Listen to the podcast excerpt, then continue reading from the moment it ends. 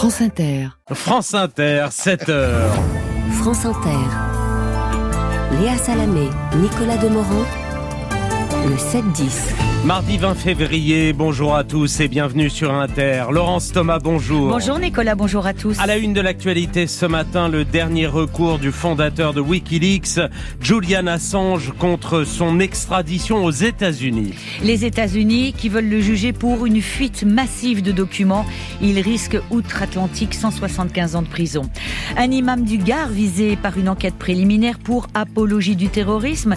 Gérald Darmanin demande le retrait de son titre de séjour l'imam dit avoir fait un lapsus. Dans l'attente angoissante d'une offensive israélienne à Rafah, des réfugiés palestiniens cherchent à partir, mais ils ne savent pas où se mettre à l'abri. Les invités d'Inter, aujourd'hui à 7h50, Sonia De Villers, bonjour. Bonjour à tous. Le poids du RN dans les sondages, les ambitions de Ursula von der Leyen, la présidente de la Commission européenne, la colère des agriculteurs qui ne faiblit pas, celle des journalistes de CNews non plus. Beaucoup de questions pour François-Xavier Bellamy, tête de liste des Républicains aux élections européennes à 7h50. À tout à l'heure, 8h20, le grand entretien de la matinale avec le ministre délégué chargé des comptes publics, Thomas Cazenave. À 9h20, Léa Salamé reçoit l'écrivain et photographe François-Marie Bagnier. France Inter. L'heure du dernier recours pour le journaliste activiste Julian Assange, menacé d'extradition aux États-Unis. Le fondateur de Wikileaks risque de mourir en prison. La Haute Cour de Londres examine aujourd'hui et demain le recours de l'Australien accusé d'espionnage pour la publication de documents confidentiels en 2010 et 2011. Bonjour Richard Place. Bonjour. Vous êtes notre correspondant à Londres. Audience décisive donc, car si Julian Assange est extradé vers les États-Unis, il pourrait alors être condamné à 175 ans de prison. Washington lui reproche d'avoir révélé des crimes de guerre en Irak et en Afghanistan. Oui, c'est peut-être la dernière audience. Cette fois, s'il perd, l'option la plus probable, selon son propre camp, il n'y aura plus de recours possible au Royaume-Uni et il pourrait être envoyé vers les États-Unis. Depuis bientôt cinq ans, il est incarcéré à la prison de Belmarsh à Londres, un établissement de haute sécurité où sa famille lui rend visite régulièrement. Et justement, Richard, vous avez rencontré son épouse Stella Assange. Oui, elle parle à son mari par téléphone une fois par jour et le voit en moyenne deux fois par semaine, un peu plus d'une heure à chaque rendez-vous. Elle y emmène les enfants quand ça se passe le week-end. Ils doivent tous rester assis, sauf pour se dire bonjour et au revoir. Et Stella Assange constate le déclin de son mari. Son état de santé se détériore au fil du temps. Julian est en danger chaque jour dans cette prison. Il est dans une cellule de 2 mètres sur 3, seul, pendant plus de 21 heures par jour. Il y a un bouton d'urgence, mais si vous n'êtes pas capable d'appuyer dessus, si vous faites un malaise, vous ne savez pas combien de temps ça prendra avant que quelqu'un vous voie. Mais la plus grande inquiétude pour ses proches, c'est sa santé mentale. C'est d'ailleurs le principal argument de sa défense pour ne pas l'extrader. Plusieurs psychiatres l'ont examiné et craignent, en cas d'extradition, qu'il ne mette fin à ses jours. Notre correspondant à Londres, Richard Place. Manque de nourriture alarmant, malnutrition galopante, propagation rapide des maladies. Le nombre de décès d'enfants dans la bande de Gaza sur le point d'exploser. C'est l'alerte lancée par l'UNICEF, l'OMS et le PAM, le Programme alimentaire mondial. Au moins 90% des enfants de moins de 5 ans à Gaza sont malades, selon ce rapport des organisations. Or, l'armée israélienne a lancé un ultimatum au Hamas. Si les otages ne sont pas libérés, l'offensive démarrera au début du Ramadan. Cela laisse trois semaines pour trouver un accord. En attendant à Rafah, à l'extrême sud de la bande de Gaza, les réfugiés palestiniens se demandent où ils vont aller en cas d'offensive. Thomas Girotto. Depuis Rafah, où elle s'est réfugiée chez sa sœur, Asma se demande s'il faut reprendre la route, repartir à Ragnounès plus au nord. Son appartement a peut-être été détruit. Aller en Égypte, si la frontière s'ouvre, un camp est en cours de construction à quelques centaines de mètres de la frontière côté égyptien. Les gens qui sont dans les tentes, qui sont dans les rues, qui ont perdu leur maison, ont le droit d'y aller en Égypte pour avoir une autre euh, vie. Moi, je ne veux pas y aller de cette façon, non. Je veux aller en Égypte d'une façon euh, régulière. C'est pas comme une réfugiée dans un camp sous l'autorité de l'armée égyptienne, non. Un peu dur avec euh, les Gazaouis. D'autres décrit Nabil Diab, journaliste palestinien indépendant, lui-même réfugié à Rafah, repartent vers le nord de la bande de Gaza, vers Der El Bala et Ragnounès. Mais pour lui et ses enfants, il ne voit qu'une solution, l'Égypte. Je dois sortir. J'ai ma petite fille en avant, elle a vécu quatre guerres. Où est-ce qu'elle est Mais j'ai perdu ma maison, j'ai perdu mon travail, j'ai tout perdu là. Personne ne peut vivre à Gaza parce qu'il n'y a rien. Et pour sortir par les frontières égyptiennes, tu dois payer. Chaque personne, tu payes 5000 euros. On est quatre tu dois payer 20 000 et j'ai, j'ai rien sur moi, qu'est-ce que je vais faire? Et le président égyptien Al-Sisi s'est opposé ce week-end à tout déplacement forcé des Palestiniens vers son pays. Thomas Giraudot. Il est 7h05. Gabriel Attal anticipe un salon de l'agriculture qui s'annonce, Laurence, tendu à partir de ce week-end. Le Premier ministre doit annoncer demain de nouvelles mesures pour calmer la colère agricole. Des tracteurs étaient d'ailleurs de retour sur les routes hier de Dunkerque à Marseille. Avant cela, ce sera cet après-midi. Les syndicats alliés majoritaires FNSEA et jeunes agriculteurs sont reçus, seront reçus à l'Elysée. Là, c'est une tradition en amont du salon qui va démarrer ce week-end. Mais à leurs revendications, dont certaines ont déjà été entendues, s'ajoute le problème de la sécheresse. Elle menace les emplois saisonniers dans les Pyrénées-Orientales notamment, car si les arbres fruitiers commencent déjà à fleurir, pas sûr pour autant que la saison soit bonne et sans fruits à ramasser, pas d'emploi à proposer. Pour la première fois, France Travail, ex-Pôle emploi, pointe des offres en diminution. D'où ce job dating hier à Île-sur-Tête, près de Perpignan, rencontre entre employeurs et candidats. C'est le reportage de Shannon Marini de France Bleu Roussillon. Comme Faouzi, il passe de table en table avec son CV.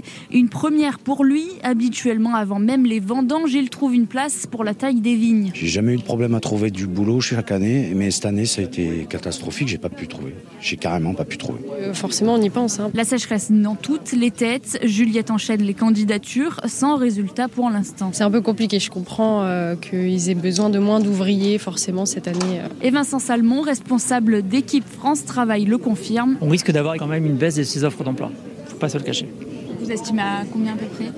Je sais pas du tout. Parce que le recrutement est tout aussi incertain que le climat.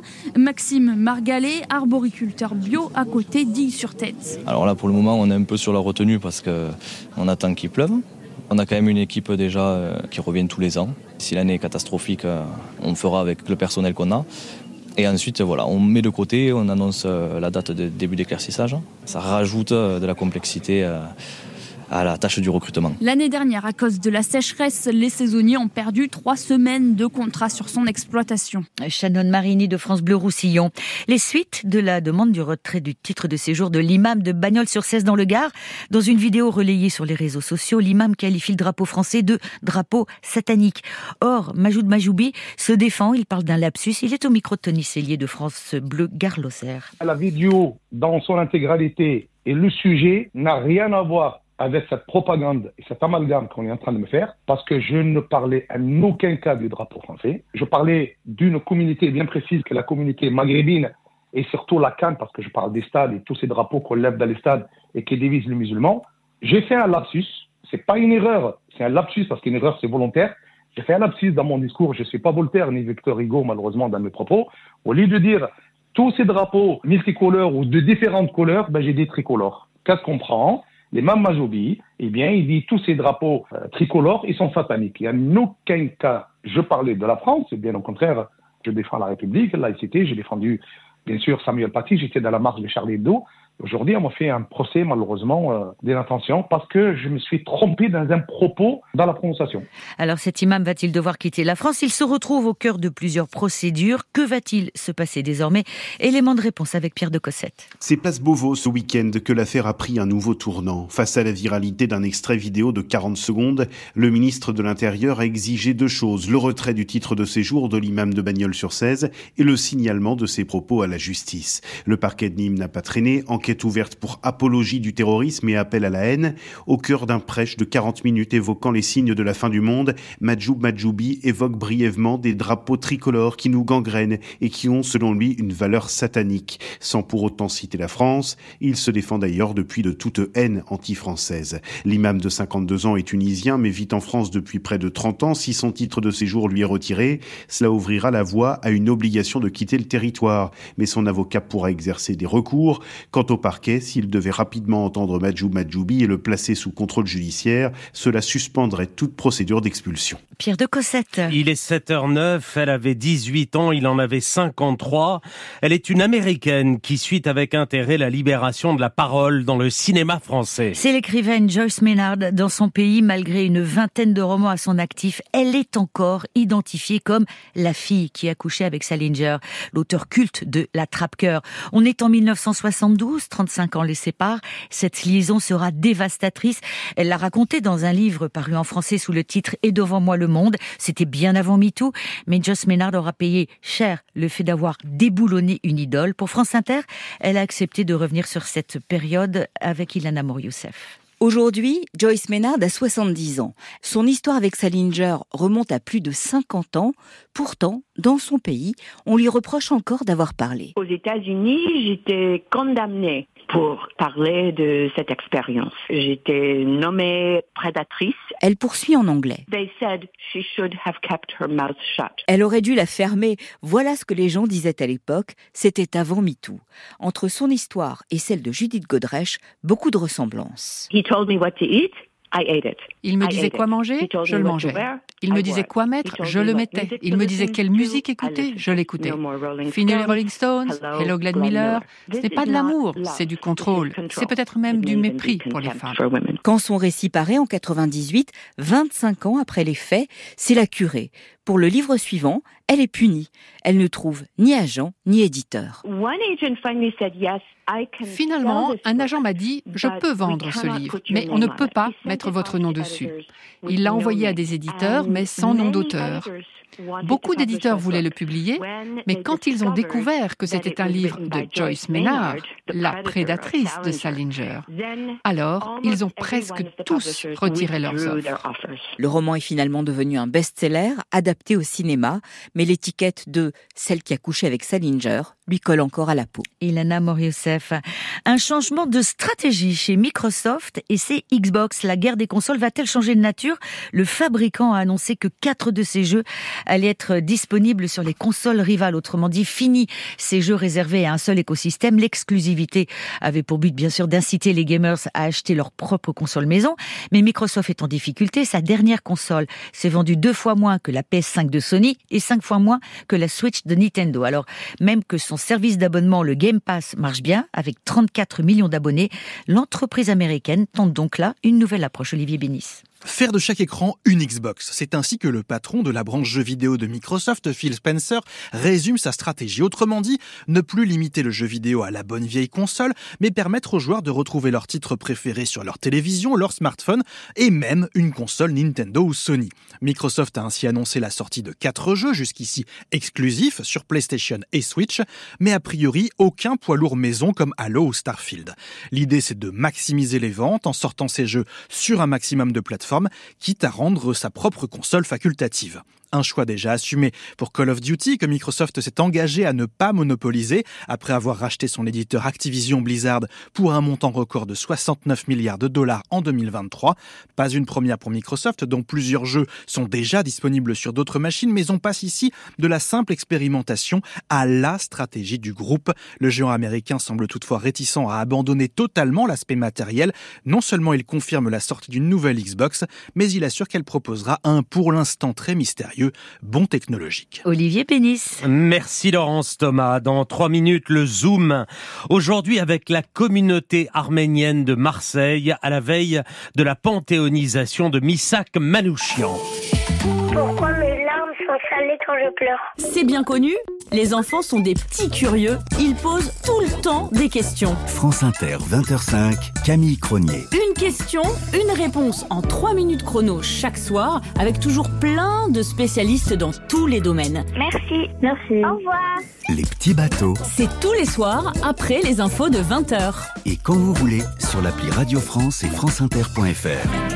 Merci d'écouter Inter. Il est 7h14. France Inter. Nicolas Demorand le 7-10. Vous connaissez tous ce podcast de France Inter dédié aux enfants de 7 à 12 ans qui leur racontent des histoires, des vies et à travers elles les destins et les mondes qu'elles véhiculent. Pardon. Dans les épisodes précédents, il y eut Marco Polo, Calamity Jane, l'homme au masque de fer, Toutankhamon, Martin Luther King, Aliénor d'Aquitaine et tant d'autres. 80 secondes ce matin sur l'un des derniers épisodes en date de la série des Odyssées de Laure Grand Besançon. Il est consacré à Simon Gronowski, 92 ans, de nationalité belge.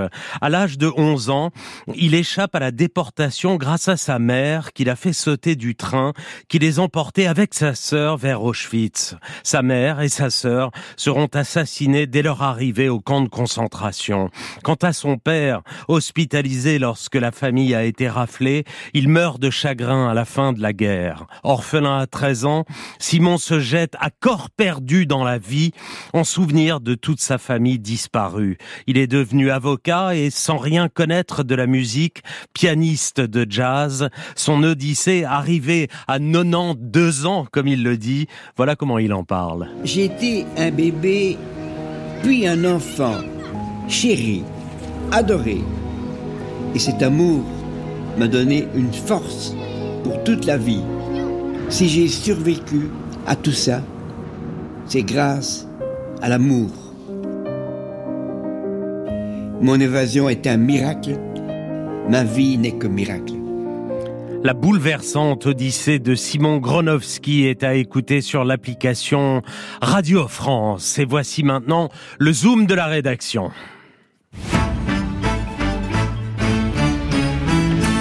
Le résistant Misak Manouchian n'est pas né français, mais reposera à partir de demain au Panthéon avec sa femme Mélinée, fusillé par les nazis au Mont Valérien en 1944 avec 22 autres résistants de son groupe. Il appartenait à un commando armé d'étrangers proche du Parti communiste. Mathilde Vinceneux, bonjour. Bonjour. Misak Manouchian était arménien. Il a immigré en France après avoir survécu au génocide de son peuple en 1915. Sa panthéonisation est donc un symbole fort pour la communauté arménienne, notamment à Marseille, capitale des Arméniens d'Europe. Oui, c'est d'ailleurs à Marseille, comme beaucoup d'Arméniens, que Misak Manouchian a débarqué pour se réfugier en France après avoir fui le génocide, au cours duquel une partie de sa famille a été tuée. Ici, un jardin porte son nom comme un balcon au-dessus du vieux port où trône son buste en bronze. Il y a la bonne mère qui veille sur Marseille et puis il y a Manouchian au-dessus du vieux port qui est là et qui, euh, j'espère, qui rayonne avec son esprit de résistance euh, dans cette ville où il est arrivé. Pascal Chamassian, il est membre de l'association Jeunesse arménienne de France, militant de longue date de la cause arménienne. Ça fait quelques décennies que nous on commémore tous les 21 février ici même, là où on se trouve, Misak Manouchian et ses camarades. Aujourd'hui, le fait qu'il rentre sous la crypte, avec les grands hommes, avec euh, Malraux, avec Hugo. Euh, finalement, il va incarner la résistance des humbles face aux barbares. Ils se sont euh, mobilisés, se sont battus contre l'oppresseur nazi. Ils ont donné leur vie pour un idéal, celui de vivre libre. C'est dans ces valeurs qu'on puise souvent notre énergie et cette envie de, de poursuivre nos combats. Être arménien, c'est se battre tout le temps finalement. Se battre hier pour la reconnaissance du génocide arménien, aujourd'hui contre la guerre avec l'Azerbaïdjan. Dans ce contexte, la mise en lumière de la figure de Misak Manouchian a son importance. Il est d'ailleurs partout dans les locaux marseillais de l'Association de la jeunesse arménienne de France. Marie Edin, l'une de ses membres. La figure Manouchian, elle est incontournable. On a même euh, dans notre hall du centre culturel euh, le buste de Misak Manouchian et tous les enfants qui passent par ce hall d'entrée euh, pour les cours de musique, de danse, de langue et de peinture voient effectivement ce buste. Alors il peut y avoir un questionnement de qui est Manouchian et c'est là où on a un devoir de transmission. Transmettre l'histoire de ce poète communiste résistant arménien qui Hmm. s'est battu pour la France pour continuer de parler de l'Arménie. Et il faut dire que Misak Manouchian a de quoi inspirer les jeunes générations, Mathilde. Oui, l'histoire de son commando a même été racontée dans un film souvent diffusé dans les classes, L'armée du crime. Des juifs polonais, hongrois, mais aussi des communistes espagnols et italiens, avec à leur tête leur chef de bande, arménien. C'est ce qu'il a dit Hitler. Qui aujourd'hui se souvient des Arméniens Moi, ma famille, ça fait longtemps qu'elle a disparu. Un film réalisé par le Marseillais d'origine arménienne Robert Guédiguian. Pour lui, la jeunesse doit s'emparer de ses héros. Je crois qu'il faut qu'il voit ça, quoi. Que la France a aussi été défendue par beaucoup d'immigrés et d'étrangers qui n'avaient pas leur papier. hein. Il faut, il faut absolument euh, s'identifier à ces personnages-là. Je veux dire, c'est mieux que Batman ou que Spider-Man. hein. Ce sont des vrais héros, quoi. Ils sont morts pour défendre l'idée qu'ils se faisaient de la France. C'est pas pour défendre la France en tant que territoire, en tant que patrie, au sens le plus, en insistant sur le P de patrie. Non, c'était pour défendre la France, pays toujours de la Révolution française, de la République, des lumières en fait, voilà, de la lumière. Des héros qui sont morts sans haine, insiste Robert Guédiguian en rappelant cette phrase écrite par Missak Manouchian dans une lettre envoyée à sa femme juste avant d'être fusillé. Je cite Au moment de mourir, je proclame que je n'ai aucune haine contre le peuple allemand et contre qui que ce soit. Mathilde Vinceneux, merci pour ce zoom à retrouver sur franceinter.fr. Le 7-10 sur France Inter. 7h20 en toute subjectivité ce matin avec le directeur de la Fondation pour l'innovation politique, Dominique Régnier, bonjour. Bonjour Nicolas Demorand. Ce matin, Dominique, vous nous parlez de l'élection présidentielle russe. Le pouvoir despotique, Nicolas, ne rend pas de compte, mais il ne peut pas tout dissimuler. Ainsi, Poutine, dont les efforts de propagande pour persuader les Russes de sa popularité, pour nous en persuader, pour s'en persuader lui-même, nous disent assez qu'il n'est pas sûr de son peuple.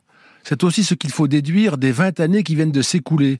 Elles ont été marquées par une incessante surenchère autoritaire.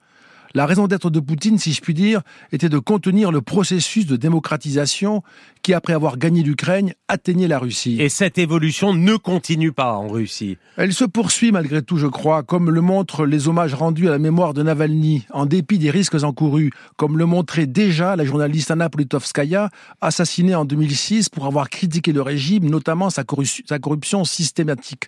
L'élimination des opposants, mais aussi de journalistes, d'avocats, de militants des droits de l'homme, dénonce à la guerre en Tchétchénie, la répression et maintenant la guerre contre l'Ukraine démontrent qu'en réalité, ce pouvoir échoue à contenir la démocratisation.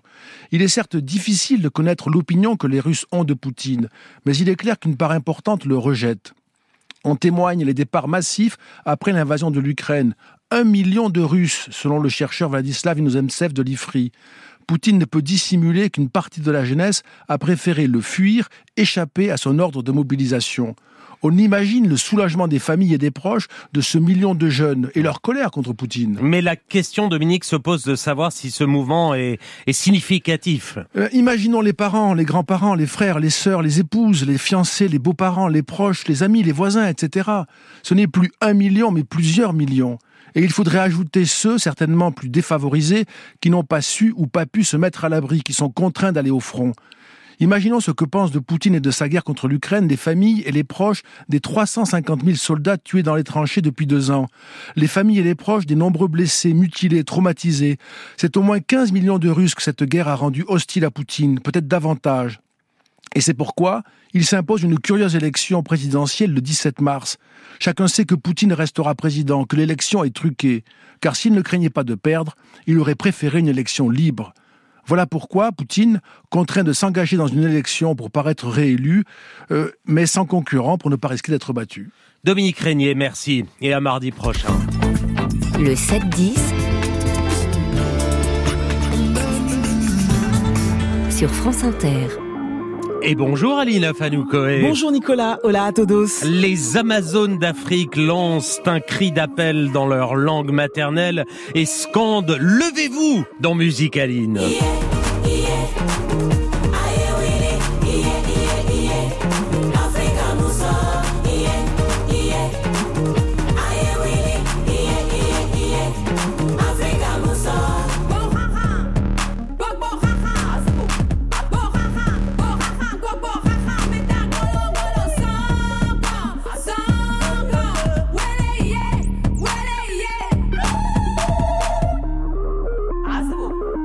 Le point levé, le cœur vaillant, les drapeaux flottant dans les airs, pas de doute. Les Amazones d'Afrique sont de retour. Leur nom fait référence aux Amazones du Bénin, anciennement Dahomey. On les appelle les Agogi, régiment militaire de guerrières du 17e au 19e siècle. Cette fois, ce sont six chanteuses étonnantes et charismatiques qui composent la tribu. La diva malienne, membre fondatrice du collectif il y a dix ans, Mamani Keita, entourée de la chanteuse et actrice béninoise Farah Rufino, de la burkinabèse Candy Gira, de la chanteuse et actrice congolaise Alvi Bitemo, ainsi que la nigériane Neka, sans oublier la charismatique ivoirienne Dobé Gnaoré.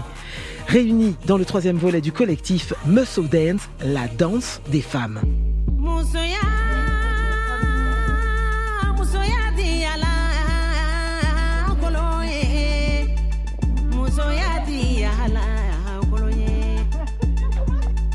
de bi banaw muso debi walijugu bange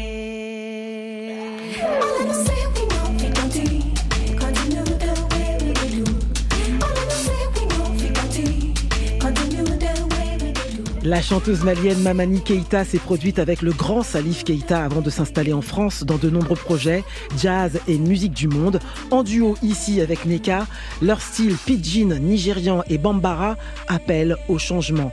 Je sais que nous ne pouvons pas continuer ainsi, proclame-t-elle nous faisons appel aux femmes. Alors, quelle est la mission des, des Amazones d'Afrique? Eh bien, c'est un mouvement synonyme de défense des droits des femmes partout dans le monde. La résistance, L'autonomie sont les objectifs principaux. C'est aussi l'Afrique dans toute sa splendeur, avec des territoires et des sonorités inconnues, destinées à toutes les générations, toutes les convictions et oreilles.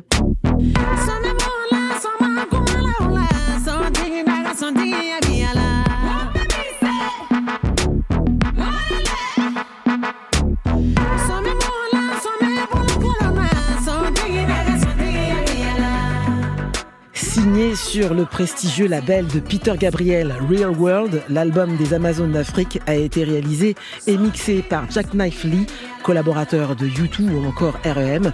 Celui qu'on appelle le chaman irlandais de LA a apporté cette couleur urbaine en fusionnant tradition et modernité.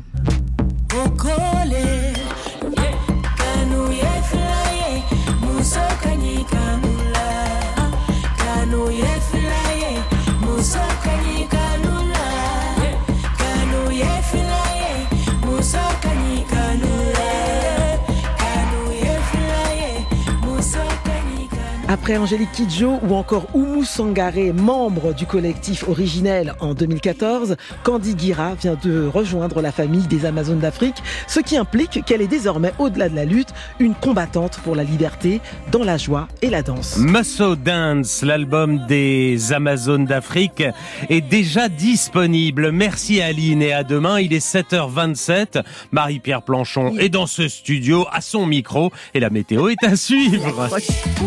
L'abeille domestique, c'est la star des abeilles. Mais saviez-vous qu'il existe des abeilles sauvages? Cachées dans le sol, elles sont solitaires et plus discrètes. Elles ne font pas de miel, mais sont pourtant essentielles car les vraies championnes de la pollinisation, ce sont elles. Grâce à l'association Bee Friendly, partout en France, des agriculteurs apprennent à les reconnaître et à les protéger en replantant des haies et en arrêtant les pesticides les plus toxiques. Retrouvez-les sur les réseaux sociaux Bee Friendly. La météo avec Vitacitral TR+, des laboratoires Acepta, gel réparateur pour les mains abîmées par le froid, les gels hydroalcooliques et les lavages fréquents. En pharmacie et parapharmacie. Et Marie-Pierre, c'est la dernière journée paisible. Et oui, le calme avant l'agitation, Nicolas, attendu pour demain et jeudi avec l'entrée d'une perturbation, puis d'une deuxième qui donnera un fort coup de vent et des pluies soutenues et même de la neige en montagne ce week-end. En attendant, vous pourrez profiter d'une journée printanière après la dissipation des belles grisailles matinales, des brouillards qui couvre les trois quarts nord du pays avec quelques bruines possibles même ce matin sur le Lyonnais, autour du Limousin, auprès des côtes de la Manche et même quelques flocons attendus sur le Jura 1100 mètres. Les nuages rentreront en journée de la Bretagne à la Normandie à la Côte d'Opale sous un bon vent.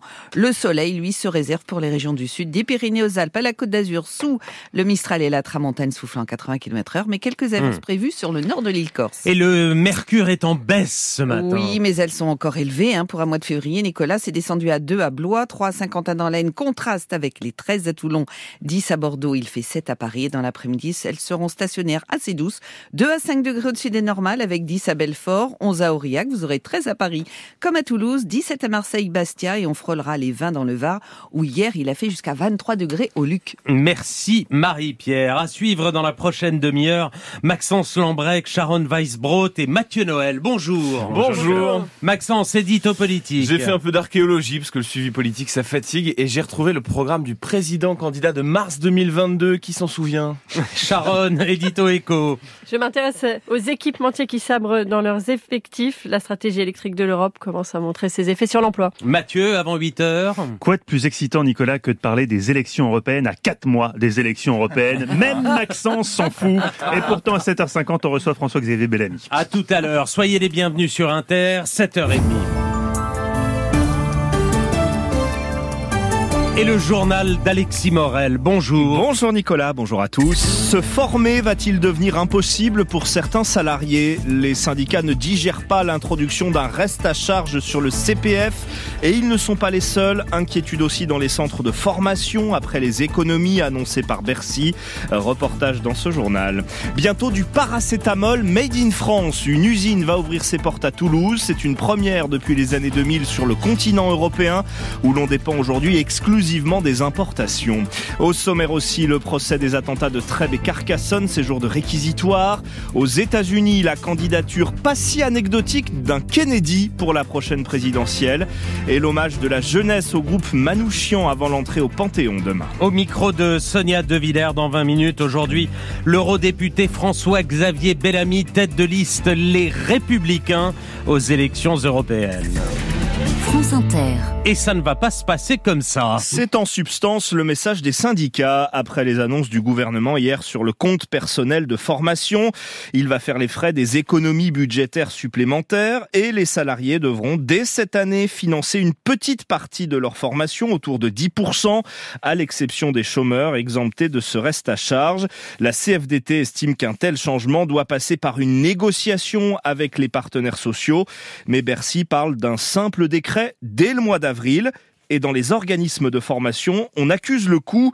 Timur Osturk s'est rendu dans un centre de langue Wall Street English à Paris. Faiza assiste à son premier cours d'anglais. Sa formation doit s'étaler sur six mois. Elle lui coûte environ 2000 euros, mais elle n'a rien eu à payer de sa poche. Tout a été pris en charge par son CPF, sans quoi elle aurait renoncé à se former. Franchement, s'il n'y avait pas le CPF, c'était impossible pour moi de financer euh, la formation. quoi tout est devenu cher. On n'arrive même pas à finir les mois. C'est impossible. 100 euros, 200 euros, 300 euros, c'est un très très grand budget pour moi. C'est énorme, ils se rendent pas compte en fait. Ils se rendent pas compte. L'instauration d'un ticket modérateur aurait forcément un effet sur l'entreprise, estime le directeur du centre Batour Parcan. On risque d'avoir une baisse d'activité, c'est automatique. Lui travaille chez Wall Street English depuis 20 ans. Il a assisté à une démocratisation des formations grâce au CPF et il redoute désormais, avec cette mesure, l'exclusion d'une partie des étudiants. La plupart des personnes disent clairement que s'il y a un reste à charge, ils ne feront pas cette formation-là. Ils refusent de payer parce qu'ils ne peuvent pas. Ce type de personnes serait complètement pénalisé et d'où l'injustice que moi je vois. Dans son centre, le plus grand de France, avec plus de 1000 étudiants, 7 personnes sur 10 financent aujourd'hui leur cours d'anglais grâce au CPF. Et on fera réagir sur Inter le ministre des Comptes publics, Thomas Cazenave, votre invité Nicolas, à 8h20.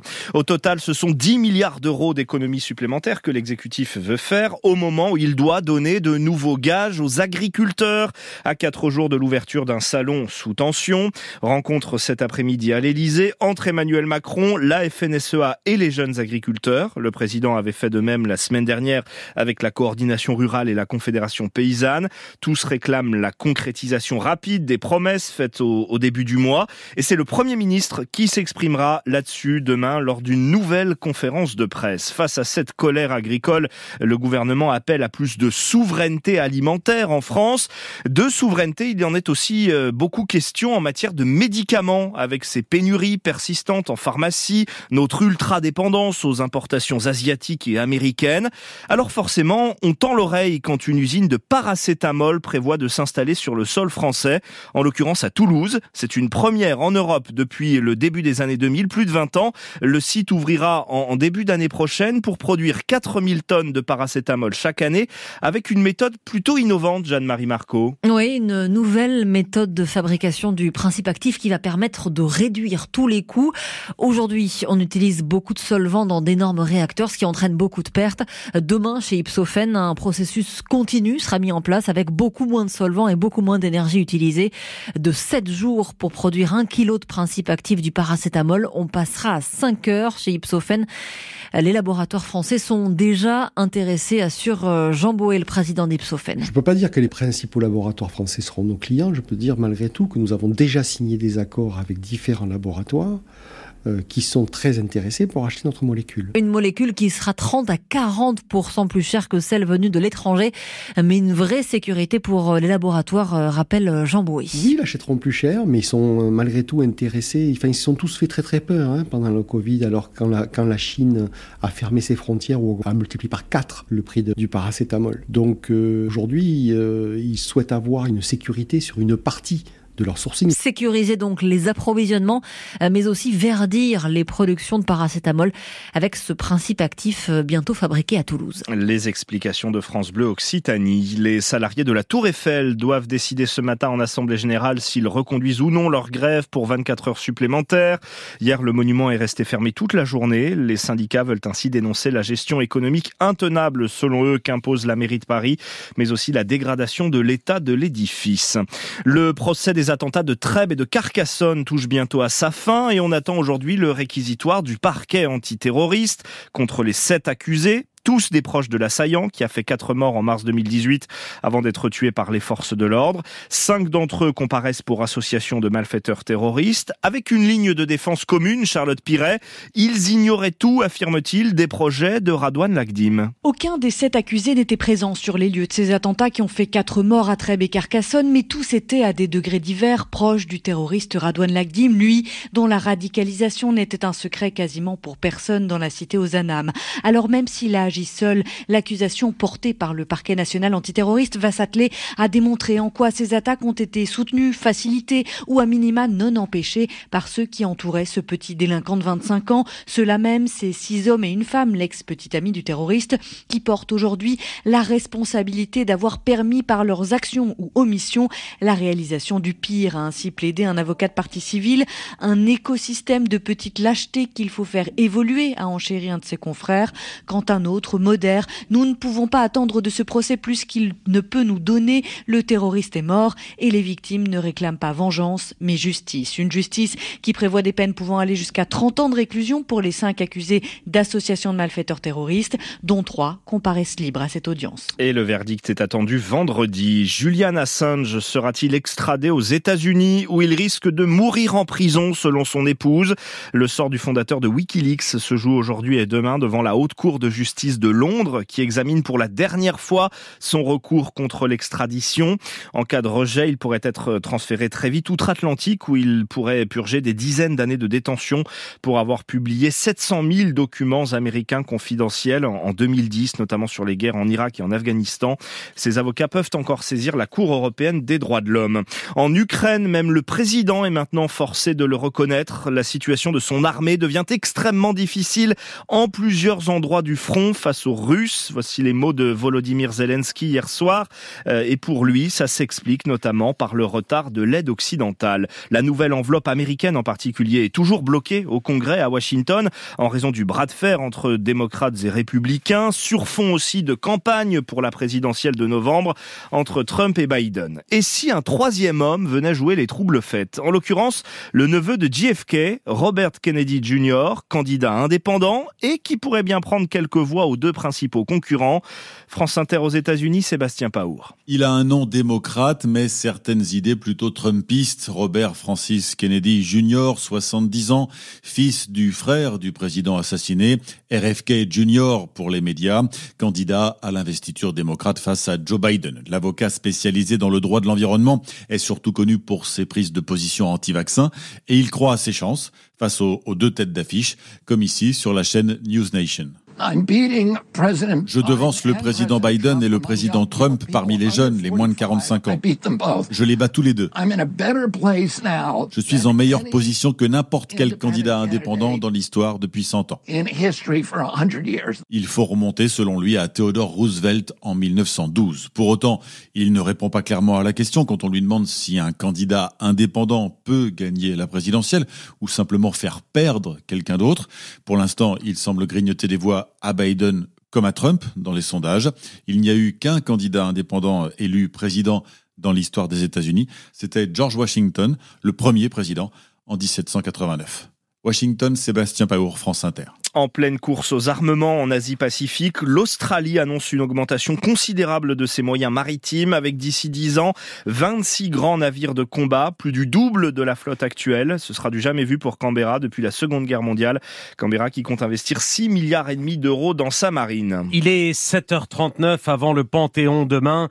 Un premier hommage à Missak Manouchian ce soir au Mont Valérien. Oui, c'est là où a été, c'est là qu'a été fusillé le résistant communiste arménien en février 44 avec la plupart de ses compagnons d'armes.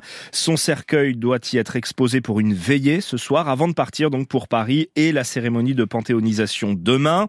Un événement qui mobilise des établissements scolaires, dont un collège de Dijon où des élèves de 3e ont conçu avec leur professeur un documentaire de 50 minutes. Un travail si abouti que l'Élysée a convié la classe au Panthéon. Sonia Princet les a rencontrés. Dans ce collège où les élèves d'origine diverse se côtoient, Misak Manouchian était un beau symbole.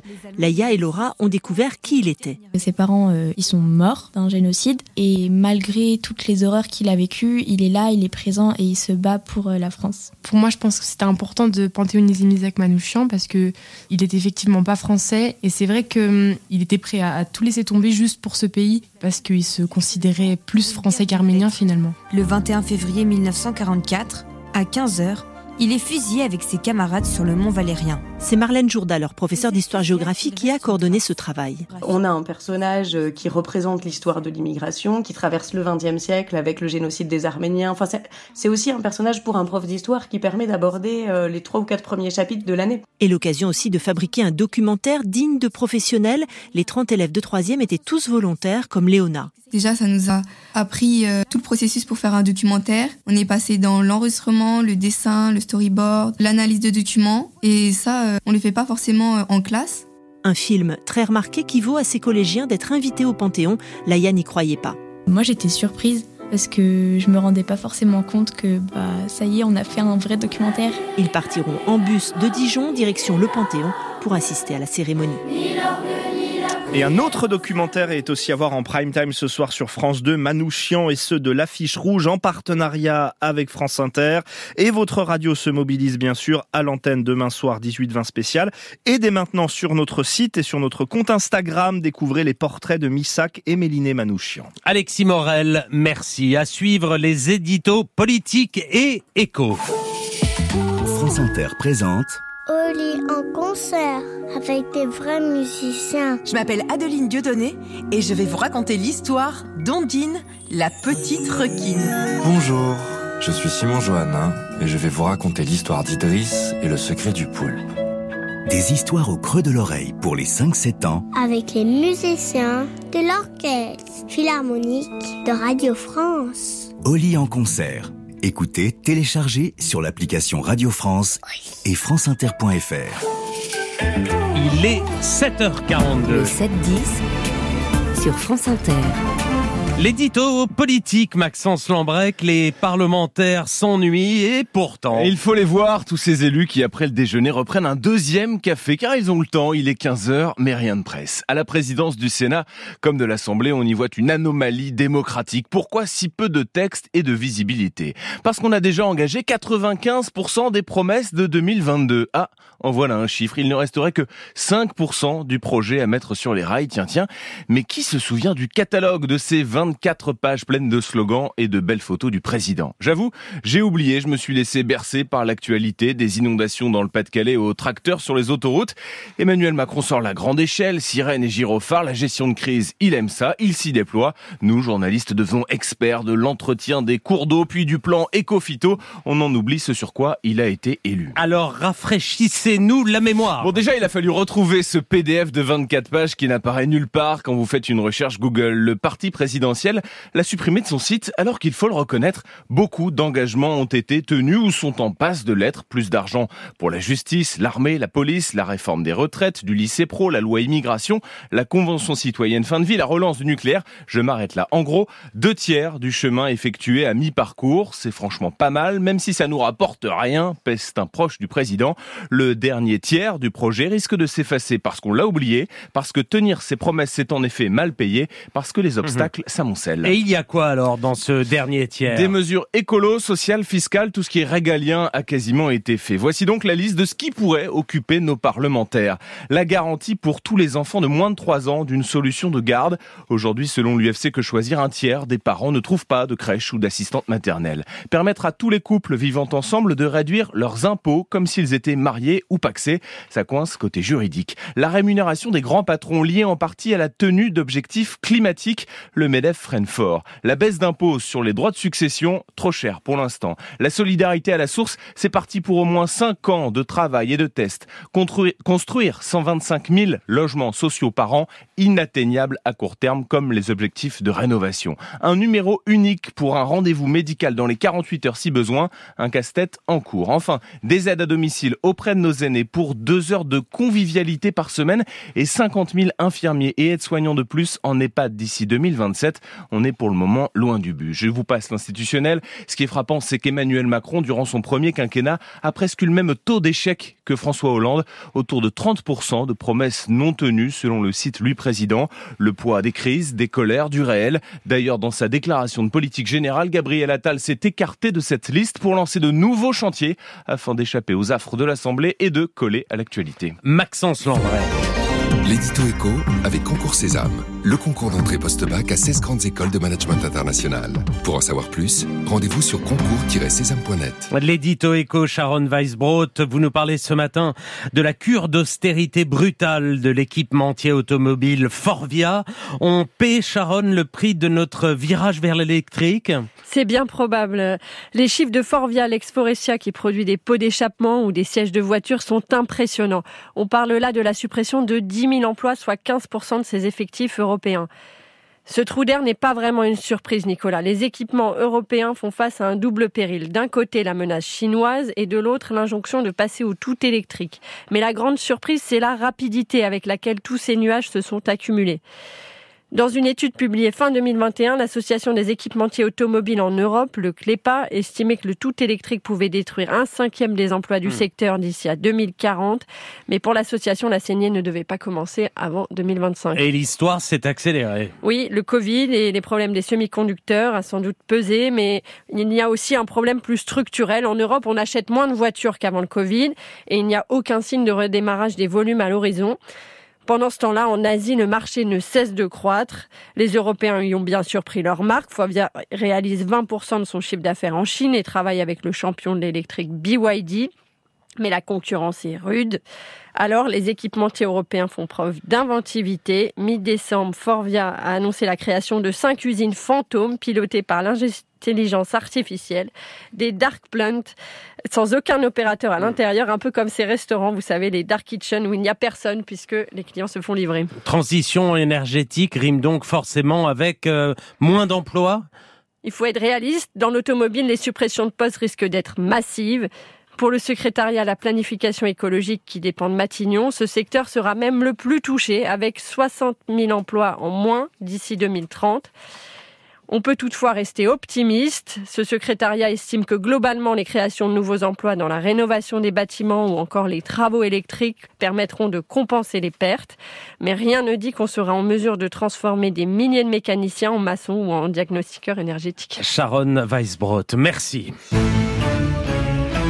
France Inter, le 7-10. 7h48, Sonia De Villers, votre invitée ce matin est députée au Parlement européen, tête de liste des Républicains aux élections européennes. Bonjour François-Xavier Bellamy. Et cette bataille, vous la mènerez désormais aux côtés de Céline Imar, une céréalière du Tarn, multidiplômée. D'ailleurs, la presse n'en revient pas. Sciences Po plus les secs, une agricultrice qui a fait des études. Elle est porte-parole d'Intercéréales qui regroupe producteurs et exportateurs des céréales de France. Pourquoi ce choix? Ce choix parce que d'abord parce qu'elle a des diplômes parce qu'elle est parce qu'elle est agricultrice et c'est vrai que c'est fascinant de voir à quel point certains semblent considérer que c'est impossible d'être euh, de la ruralité, de faire vivre notre agriculture et d'avoir euh, ce talent extraordinaire. Et pourtant, elle est à l'image de l'agriculture française, une agriculture qui souffre aujourd'hui, une agriculture qui crie sa colère. Et elle a fait partie de ceux qui disaient la gravité de la situation de notre monde agricole. Et en même temps, une agriculture fière d'elle-même, fière de ce qu'elle produit, fière de servir la vie des citoyens dans notre pays. Et je crois que Céline Imar, par la voix qu'elle incarne déjà, par les engagements qu'elle a pris, peut apporter demain au Parlement européen de quoi poursuivre les combats que nous y menons pour défendre nos agriculteurs, nos pêcheurs, mais plus largement toute cette France qui travaille et qui a le sentiment de n'être pas assez entendu Alors, par les, le les travail européen. combats que vous y menez, de qui euh, parlez-vous quand vous dites vous Car l'Union européenne est dominée, on le sait, par votre groupe parlementaire depuis plusieurs années. Donc, s'agit-il de votre bilan que vous contestez? Non, l'Union européenne, elle est dominée aujourd'hui, elle a été dominée pendant le mandat qui s'achève par, euh, sur les sujets agricoles, en particulier par une majorité qui allait finalement de l'extrême gauche aux élus macronistes et qui a servi un agenda de contraintes, de complexité, de contrôle sans cesse croissant, un agenda auquel nous nous sommes opposés. Beaucoup de textes ont été l'occasion de montrer ce clivage qui n'a cessé de se renforcer et aujourd'hui il est temps justement qu'une nouvelle majorité arrive au Parlement européen qui permette de remettre les choses dans la bonne direction. Je pense à un des textes qui a été emblématique de ce clivage, le texte sur la restauration de la nature qui devait conduire par exemple au gel de 10% de la surface agricole en Europe, 10%. Il faut que tout le monde comprenne bien que ce texte organisait la décroissance de la production alimentaire et donc l'augmentation des importations, la baisse du revenu des agriculteurs, l'augmentation des prix pour les consommateurs. C'est ça l'agenda qui était porté par des élus de gauche et aussi par les élus macronistes. Je pense à Pascal Canfin qui a porté ce texte-là. Et donc nous, nous disons aujourd'hui que sur ce texte auquel nous nous sommes opposés dès le début, eh bien, il faut apporter une réponse qui soit radicalement différente. L'environnement, aujourd'hui, c'est la responsabilité de l'Europe, pas d'abord parce qu'elle produit, mais d'abord parce qu'elle porte. Et il faut faire en sorte que l'Europe devienne le levier pour forcer les grands producteurs mondiaux à sortir de ces émissions polluantes qui aujourd'hui contribuent alors à la crise Ursula von der Leyen, qui a annoncé hier à Berlin sa candidature officielle à un second mandat à la tête de la Commission européenne. Vos partis appartiennent au même groupe parlementaire européen. Allez-vous la soutenir, oui ou non? Ursula von der Leyen Oui. n'était pas notre candidate en 2019. Elle était euh, la candidate d'Emmanuel Macron. C'est lui qui a fait obstacle à ce qui aurait dû se produire dans les règles européennes. C'était euh, théoriquement le président de notre groupe qui aurait dû effectivement devenir président de la Commission. Et Emmanuel Macron s'y est opposé, ce qui a conduit von der Leyen à être euh, nommé président de la Commission. Nous ne l'avons pas soutenu en 2019, nous ne la soutiendrons pas dans l'élection qui vient avec les Républicains parce que nous considérons que le bilan n'est pas à la hauteur de ce que l'Europe attend aujourd'hui et de la nécessité de redonner à ceux qui travaillent en Europe les moyens de vivre de leur travail et les moyens de continuer de produire ce dont nous avons besoin. Fabrice Leggeri, ancien patron de Frontex, je précise que c'est l'agence de l'Union européenne chargée de, de contrôler les frontières, sera finalement le troisième sur la liste du Rassemblement national aux élections européennes. Vous discutiez avec lui depuis un an. Vous vous étiez même personnellement impliqué dans ces négociations. Est-ce un coup dur pour vous? Non, c'est c'est surprenant de, de voir que euh, peut-être euh, parfois l'opportunisme conduit certains à. à, euh, mais bon, je ne rentrerai pas dans les coulisses d'une discussion qui, qui, qui, je crois, n'honore pas nécessairement le, le, euh, la, la, la transparence et la clarté auxquelles je crois dans la vie politique. Euh, pour moi, c'est surtout une très grande incohérence du Rassemblement national, et c'est ça qui est politiquement important. Pourquoi? Parce que le Rassemblement national n'a cessé de critiquer l'agence Frontex quand Fabrice Leggeri en était le directeur. En 2019, au moment des élections européennes, Jordan Bardella déclarait que Frontex était une agence d'accueil pour migrants. Il critiquait euh, avec Marine Le Pen Frontex comme nounou des migrants qui arrivaient en Europe. Euh, il a refusé avec sa délégation toutes les augmentations de budget demandées par l'agence Frontex au cours des dernières années, quand, je le répète, Fabrice Leggeri en était le directeur. Et euh, en 2019, euh, il assumait cette mission depuis déjà quatre ans. Donc je vois une nouvelle contradiction du Rassemblement national sur les sujets européens, mais ça n'est que l'une une de plus, parce que au fond, ces contradictions sont, sont tellement nombreuses qu'on a, qu'on a du mal à les, à les En recenser. attendant, leur liste est infiniment plus puissante dans les sondages que la vôtre. hein. Ils sont crédités de 28-29% des intentions de vote et vous seulement de 8%.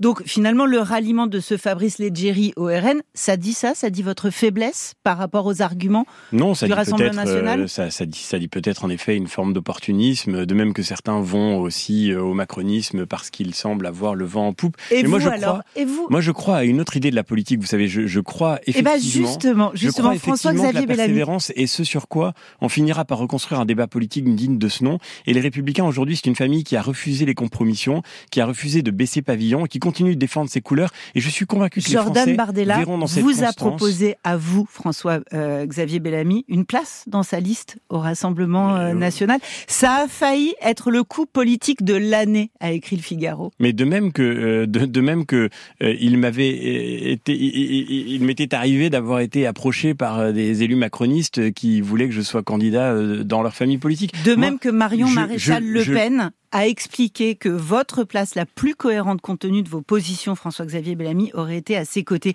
Comment vous expliquez que l'extrême droite française vous juge naturellement des siens? Non mais encore une fois, je le redis, le, le- les élus macronistes, il y a quelques années, m'avaient sollicité pour être candidat au sénatorial sous leur couleur. Mais vous voyez, c'est ça qui fait la différence entre la droite aujourd'hui, entre les républicains et euh, ces formations politiques qui semblent pratiquer une forme d'opportunisme comme doctrine politique. Nous, nous tenons notre ligne, nous sommes constants, nous avançons, c'est vrai, aujourd'hui à contre-courant, c'est certain.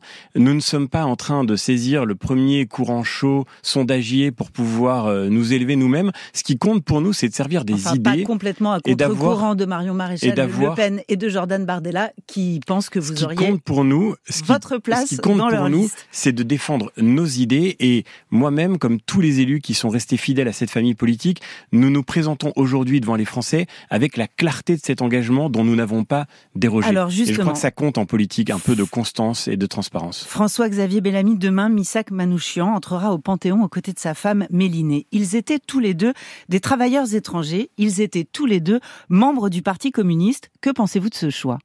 Et c'est un choix magnifique, pas d'abord parce que on pourrait les ranger dans des cases, mais d'abord parce qu'ils ont donné leur vie à la France. Ils sont devenus français d'abord par le sang qu'ils ont donné à ce pays pour notre liberté aujourd'hui. Et je crois qu'à travers cette panthéonisation, c'est à, à l'engagement d'eux-mêmes et de tous leurs euh, camarades de résistance que la France euh, dit sa, sa reconnaissance.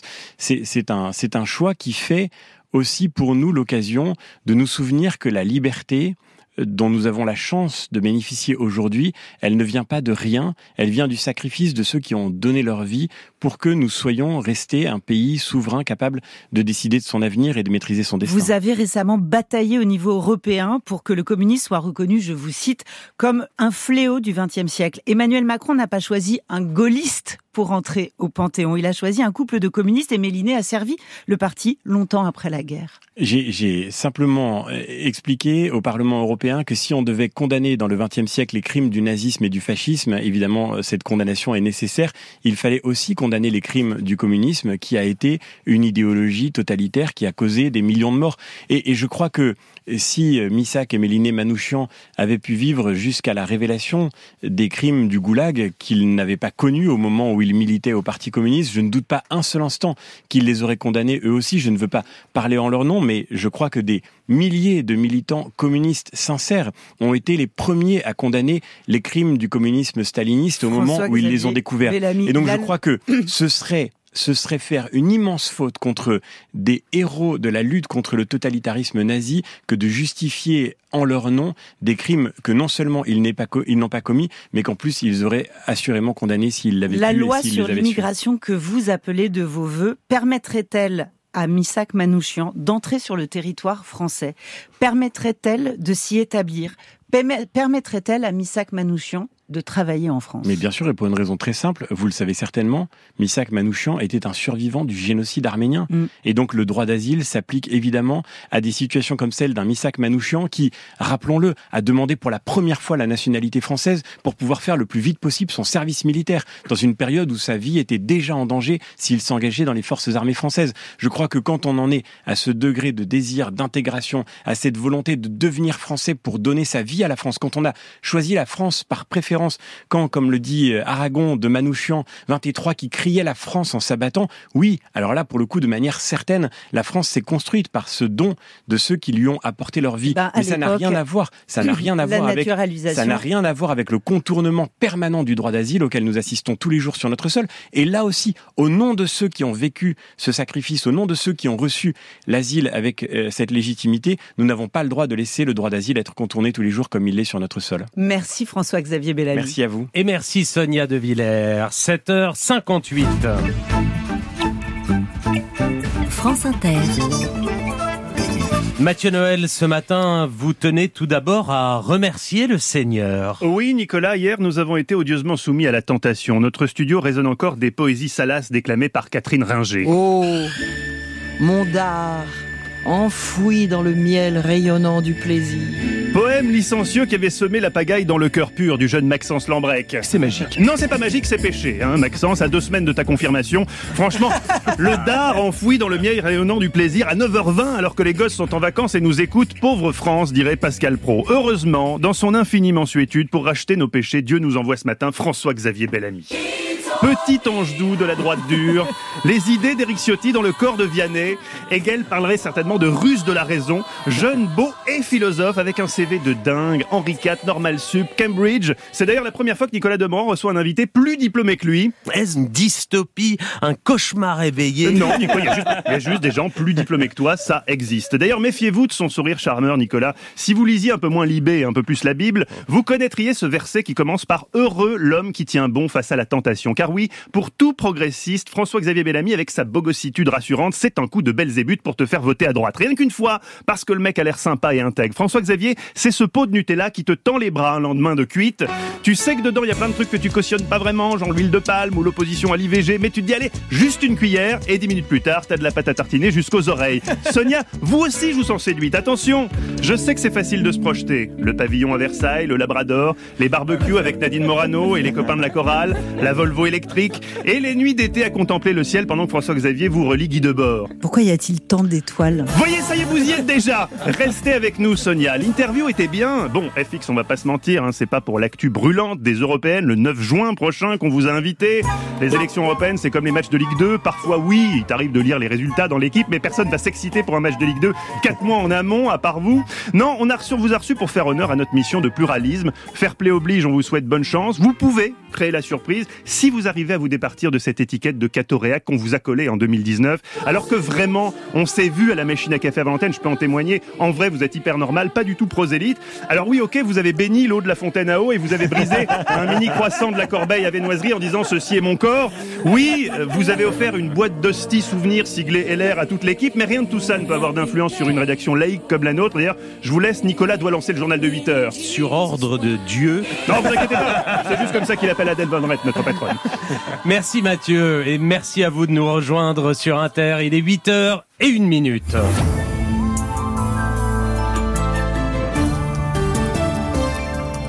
Et c'est le journal de Florence Paracuelos. Bonjour. Bonjour Nicolas, bonjour à tous. Du calme à la une ce matin, calme espéré au Salon de l'agriculture samedi pour la visite d'Emmanuel Macron. Il reçoit les deux premiers syndicats agricoles cet après-midi, détail dans un instant.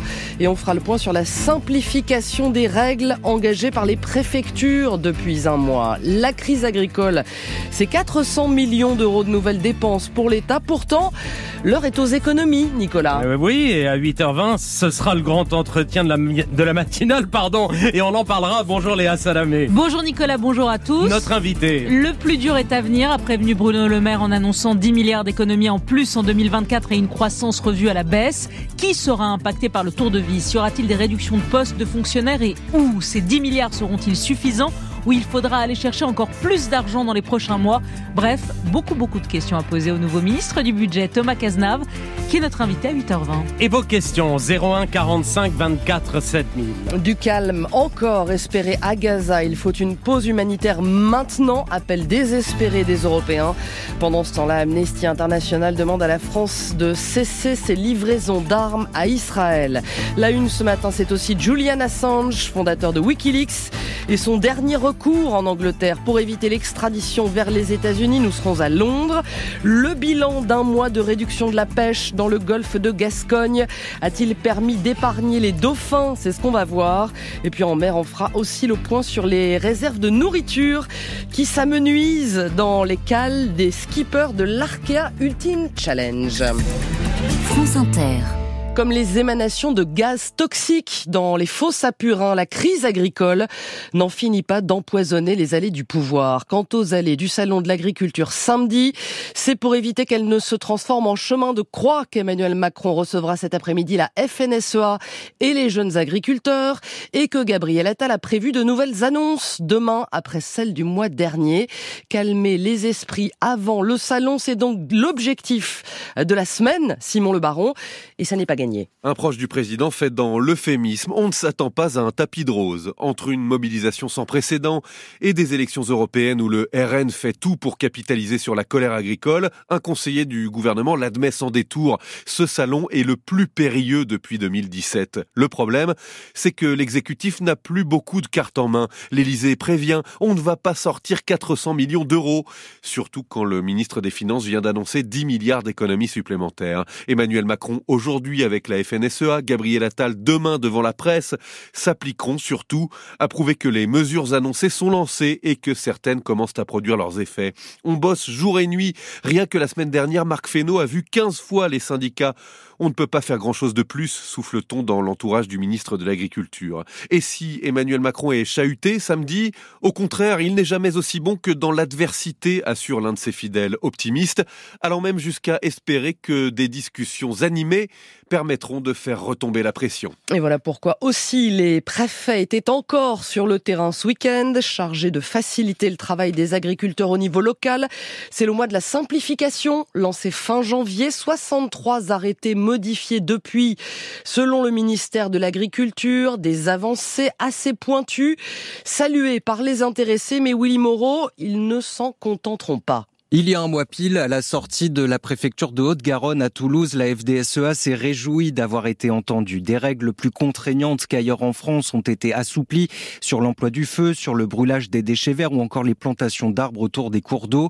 Des arrêtés toilettés simplifiés également dans le Puy-de-Dôme sur l'usage de l'eau ou encore sur les prélèvements de sangliers dans le Var. Le préfet de la Somme lui communique notamment sur la simplification autour de l'arrachage des haies, simplification déjà actée avant les manifestations une liste à la Prévert qui ne réjouit pas forcément Frédéric Ferrand. Je pense que ces réunions-là euh, témoignent d'une bonne volonté. Ce cultivateur en Haute-Saône, membre de la coordination rurale, a participé samedi dernier à une réunion à la préfecture du Doubs. Quand je mesure la colère dans les campagnes, ça ne suffira pas. Les demandes sont énormes, 2500 propositions remontées par les préfectures depuis fin janvier, mais dans le Nord, Antoine Jean de la Confédération paysanne conteste les priorités. La demande aujourd'hui des paysans, c'est euh, accéder à un revenu correct. C'est pas en bougeant les virgules sur des normes que du coup on accède à un revenu correct. Et pour l'instant, les mesures nationales sur le gazole non routier, par exemple, ne sont pas satisfaisantes pour lui. Et voilà qui n'arrangera pas les affaires des agriculteurs. Réduire de moitié notre consommation de viande pour tomber à 450 grammes maximum par personne et par semaine permettrait d'atteindre les objectifs climat fixés par la France dans le secteur agricole. Conclusion d'une étude du réseau Action Climat et de la Société française de nutrition. Il est 8h06 pour Israël et son premier ministre, Florence. C'est le dernier bastion du Hamas à Gaza. La ville de Rafah, tout au sud de l'enclave où se massent près d'un million et demi de Palestiniens chassés par la guerre.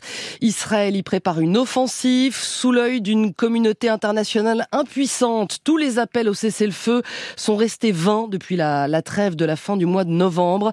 Mais hier encore, les pays de l'Union européenne, moins la Hongrie, ont réclamé une pause et appelé à épargner Rafah. C'est Joseph Borrell, chef de la diplomatie européenne, qui a solennellement passé le message. Une pause humanitaire immédiate qui mènerait à un cessez-le-feu durable, à la libération sans condition des otages et à la fourniture d'une assistance humanitaire. Pour le reste, nous demandons au gouvernement israélien de ne pas se lancer dans une opération militaire à Rafah, car cela aggravera une situation humanitaire déjà catastrophique et cela empêchera la distribution urgente de services de base et d'aide humanitaire. Joseph Borrell au micro d'Angélique Boin, le Conseil de sécurité de l'ONU doit aussi se prononcer aujourd'hui sur une nouvelle résolution pour exiger un cessez-le-feu. Les États-Unis ont mis leur veto aux deux précédentes. Arrêter la guerre, faire taire les armes principalement fournies par les États-Unis à Israël, mais aussi par la France, alors que d'autres pays européens ont arrêté de le faire. Dans une lettre ouverte à Emmanuel Macron, Amnesty International demande donc la suspension des livraisons, Christian Chesneau. La France justifie ses exportations d'armements et d'équipements militaires à Israël afin de lui permettre d'assurer sa défense. Mais face au désastre humanitaire dans la bande de Gaza, certains États comme l'Italie et l'Espagne ont décidé de restreindre ou de suspendre temporairement l'octroi de licences d'exportation et la poursuite de leur livraison pour l'armée israélienne. Émeric Elouin d'Amnesty International appelle Emmanuel Macron à suivre les exemples de Rome et de Madrid. Cet arrêt des ventes d'armes pour nous, il est essentiel parce qu'il vient compléter une demande de cessez-le-feu.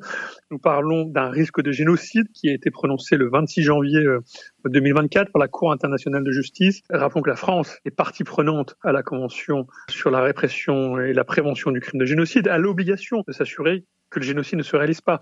Et donc, il faut qu'elle arrête de transférer des armes, des munitions, des composants à destination d'Israël. Amnesty International dénonce enfin le fait que ce n'est qu'en juin 2025 que le ministère des Armées informera le Parlement français et la presse des exportations militaires vers Israël. Christian Chesneau de la rédaction internationale de, Radio France en Ukraine dans un énième appel à l'aide occidentale. Volodymyr Zelensky déplore une situation extrêmement difficile sur le front face aux troupes russes à l'offensive dans l'Est et dans le Sud après avoir repris la, la ville d'Avdivka ce week-end. Et puis Paris, Madrid, Berlin, La Stockholm, Oslo. Hier, six chancelleries ont convoqué les ambassadeurs russes dans leur pays après la mort d'Alexei Navalny. À Bruxelles, sa veuve a promis de poursuivre le combat contre Vladimir Poutine. France Inter, 8h10, c'est peut-être son dernier recours. Julian Assange, détenu depuis presque 5 ans dans une prison anglaise après avoir passé 7 ans enfermé à l'ambassade d'Équateur à Londres. Il attend avec angoisse l'audience de la Haute Cour de justice aujourd'hui sur sa dernière demande d'appel pour éviter l'extradition vers les États-Unis. Le fondateur de Wikileaks y risque la prison à vie. Bonjour Richard Place. Bonjour. Vous allez suivre cette audience à, Londres. Richard, les soutiens d'Assange le voient comme un prisonnier politique. Pourquoi Et pourquoi est-ce que son sort intéresse le monde entier? Parce que l'affaire Wikileaks était la première du genre, la première fuite massive d'informations confidentielles, bien avant les Panama Papers par exemple. En 2010, quand le site publie plus de 700 000 documents confidentiels, il révèle des activités diplomatiques et militaires américaines, particulièrement en Irak et en, Afghanistan, et on y découvre notamment des crimes de guerre. Les États-Unis considèrent que ces données mettent en danger la vie de leurs agents et poursuivent Julian Assange en justice, des poursuites jamais interrompues, quel que soit le président au pouvoir. Washington se sent aussi humilié par cette fuite colossale, les agences de renseignement et de sécurité comme la CIA en particulier. Julian Assange est australien et son pays le soutient. Il est pourtant rare qu'il s'oppose frontalement à son allié américain. La semaine dernière, le Parlement de Canberra a voté une motion demandant la fin des poursuites contre lui et donc sa libération. Le Premier ministre Anthony Albanese a déclaré cette affaire ne peut pas durer indéfiniment. Aujourd'hui, des soutiens, vous l'avez dit, s'expriment un peu partout dans le monde. Des associations comme la Fédération internationale des journalistes ou Amnesty International, des élus, des artistes comme le chinois dissident Ai Weiwei, tous dénoncent une affaire politique. Richard Place, merci en direct de Londres. La femme de Julian Assange que vous avez interviewé, Richard, on l'a entendu dans le journal de 7 heures, estime que sa vie est en danger, sa santé décline et il mourra, dit-elle, s'il est extradé.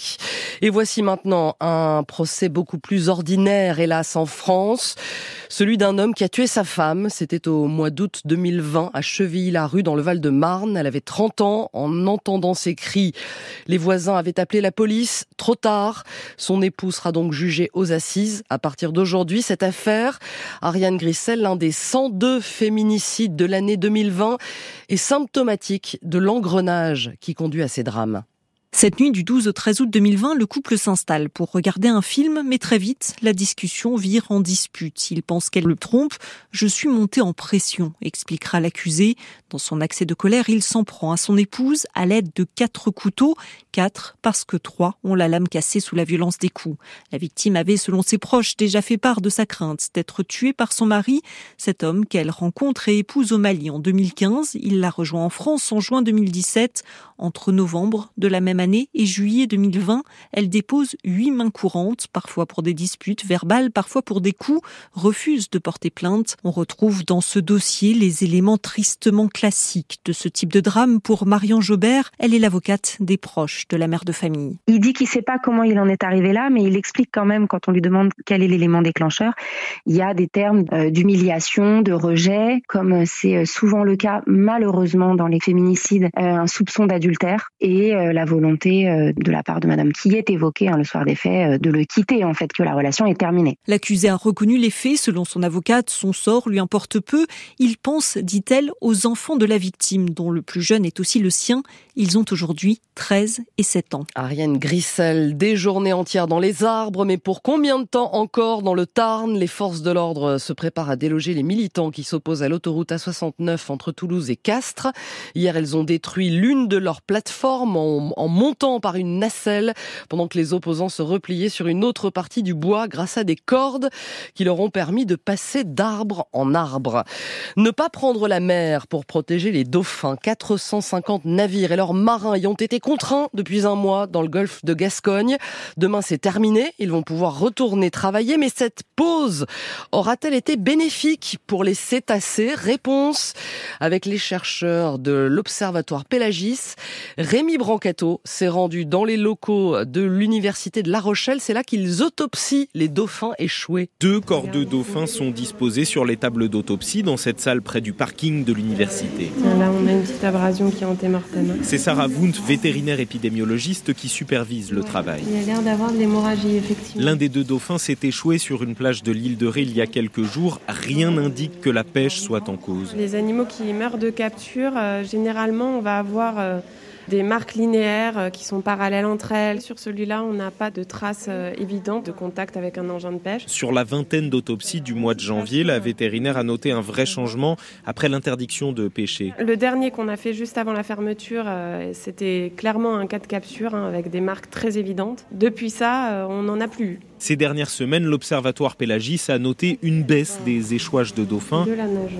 Mais il est trop tôt pour faire un bilan de la période, alerte la biologiste Hélène Pelletier, car l'hiver n'est pas fini. Soit la période à risque est terminée et cette année la fermeture a eu lieu pile au bon moment, soit c'est comme l'an dernier, on a eu un pic d'échouage extrêmement élevé au mois de mars, et auquel cas on peut peut-être encore enregistrer des mortalités à ce moment-là. L'Observatoire organise aussi des survols de la zone. Les bancs de dauphins sont encore très nombreux dans les zones où la pêche va redémarrer. 1380 ont été retrouvés échoués l'hiver dernier. Rémi Brancato et en course aussi, les skippers de l'Arkea Ultimate Challenge ont dû éviter certaines zones pour ne pas entrer en collision avec les cétacés. Les premiers sont en train de remonter l'Atlantique dans la dernière ligne droite de ce tour du monde en solitaire à bord de leur trimaran géant. Mais attention, le leader Charles Caudrelier va devoir affronter deux tempêtes avant d'arriver à Brest et ça commence à tirer pour tout le monde car la course a été plus lente que prévu. Résultat, Jérôme Val, les skippers commencent à fouiller au fond de leur garde-manger. Charles Caudrelier est parti avec moins de 45 jours de nourriture à bord. Son tour du monde va durer au minimum 48 jours, au pire 51. Il a dû faire un inventaire de ses sacs de nourriture. Je me rationne un peu, je t'avouerai. Bon, après, il y a plein de trucs que je mangeais pas qui sont restés, qui pourront m'alimenter. Et j'ai énormément de soupes euh, protéinées euh, que j'ai pas consommées. S'il faut, je peux me vivre de ça. euh. Même chose pour son poursuivant Thomas Coville, à 6 jours derrière, mais lui a quelques réserves. J'ai pas touché euh, aux féculents, euh, pâtes, riz, semoule, euh, sur lequel je pourrais jouer à la fin euh, en plus. Dès que je mange pas assez, dès que j'ai pas le même rythme, je le ressens dans ma performance. La nourriture est un véritable enjeu pour tenir le coup physiquement sur une si longue durée, d'où l'œil du directeur de course Guillaume Roté. C'est toujours une inquiétude de manquer de la nourriture à bord. Après, ils sont pas dans un rationnement extrême. Il faut relativiser. Il y a le fait de plus avoir à bord ce qu'on aime manger et le fait de plus avoir de nourriture du tout. Ce que confirme Anthony Marchand à quelques heures de passer le Cap Horn. On a tous tendance à commencer à taper dans les bonnes choses. Les petits goodies euh, sympas, euh, bah, il y en aura peu à la fin. J'ai quand même sauté beaucoup de repas, donc euh, non, non, je suis pas inquiet sur le côté nourriture. Tout comme celui qui clôt la marche, Éric Perron, encore dans le Pacifique. Il me reste encore des oranges, tout va bien. Voilà, désoranger la santé, voilà ce qu'on ce qu'on souhaite. Au skipper Perron, enfin la, la valse des entraîneurs de foot, elle continue après l'arrivée de Jean-Louis Gasset à l'OM, annoncé hier pour remplacer pour remplacer Gennaro Gattuso, c'est Naples, champion d'Italie l'an dernier, qui nomme son troisième entraîneur depuis le début de la saison et Limoges le précédent à l'avant-veille de son match contre le Barça, suite des huitièmes de finale aller de Ligue des Champions ce soir. Milan reçoit l'Atlético Madrid dans Antoine Griezmann. Merci Florence Paracuelos. 9h20, Léa Salamé reçoit l'écrivain et photographe François-Marie Bagné pour son livre Dialogues interrompus paru chez Flammarion. La météo, Marie-Pierre Planchon. La météo avec Vitacitral TR+, des laboratoires Acepta, gel réparateur pour les mains abîmées par le froid, les gels hydroalcooliques et les lavages fréquents en pharmacie et parapharmacie. Et les grisailles, Marie-Pierre, recouvrent les trois quarts du pays. Oui, merci l'anticyclone pour ce beau couvercle si bas. Même la Tour Eiffel a perdu la tête dans les nuages, Nicolas. Le ciel est souvent très nuageux, des brouillards assez nombreux, en particulier entre le Poitou et la Champagne-Ardenne. Des petites bruits ne sont pas exclus sur le Lyonnais, autour du Limousin, auprès des côtes de la Manche. En revanche, le temps est globalement soleillé des hauteurs pyrénéennes au pourtour méditerranéen jusqu'aux Alpes. Le Mistral et la Tramontane soufflent assez fort ce matin, mais quelques averses vont arroser le nord de la Corse et les températures accusent une baisse. C'est descendu à 2 à Romorantin, 4 à Strasbourg. Il fait 7 à Paris comme à Calvi. Vous avez 9 à Brest et Bordeaux et 13 à hier. Et un peu plus ensoleillé cet après-midi. Oui, après la dissipation quand même des grisailles, des éclaircies vont se développer du nord-est à la région Rhône-Alpes au Massif central. Le ciel restera plus nuageux entre la Loire et la Seine, mais le soleil restera généreux des Pyrénées à la Côte d'Azur à la Corse, mais sous un vent toujours soutenu. En revanche, au nord de la Seine, le ciel restera chargé avec de faibles pluies et du vent qui deviendra sensible près de la Manche. Et puis en soirée, les averses vont arroser le Finistère, annonçant le changement de temps pour la suite de la semaine. Les températures de cet après-midi seront souvent encore 2 à 4 degrés au-dessus des normales. Cette douceur va persister demain et jeudi, avec un temps par contre beaucoup plus agité. Mais vendredi, de l'air plus froid gagnera une grande partie du pays et les températures seront proches à nouveau des normales, avec le retour de la neige même en moyenne montagne pour les vacanciers. En se rappelant, Nicolas, que si février ne fait vrotte, mars vient après qui marmotte. Je connaissais pas ces deux verbes du premier groupe. Merci Marie-Pierre. 8h20. Le 7-10. Listen anywhere. Sur France Inter. Géopolitique. Bonjour Pierre Bonjour Nicolas. Pierre, vous vous demandez comment peut s'arrêter la guerre à Gaza. La question est récurrente depuis plus de quatre mois que dure cette guerre tragique. Mais elle se pose avec plus d'acuité encore avec la menace d'une offensive israélienne sur la ville de Rafah qui abrite 1 400 000 Palestiniens dont la plupart sont des déplacés des autres villes. Ils n'ont nulle part ailleurs où aller. Une date butoir concentre désormais l'attention. Le début du mois de Ramadan, autour du 10 mars, dans trois semaines. Israël menace de lancer son offensive sur Rafah si les otages n'ont pas été libérés d'ici là.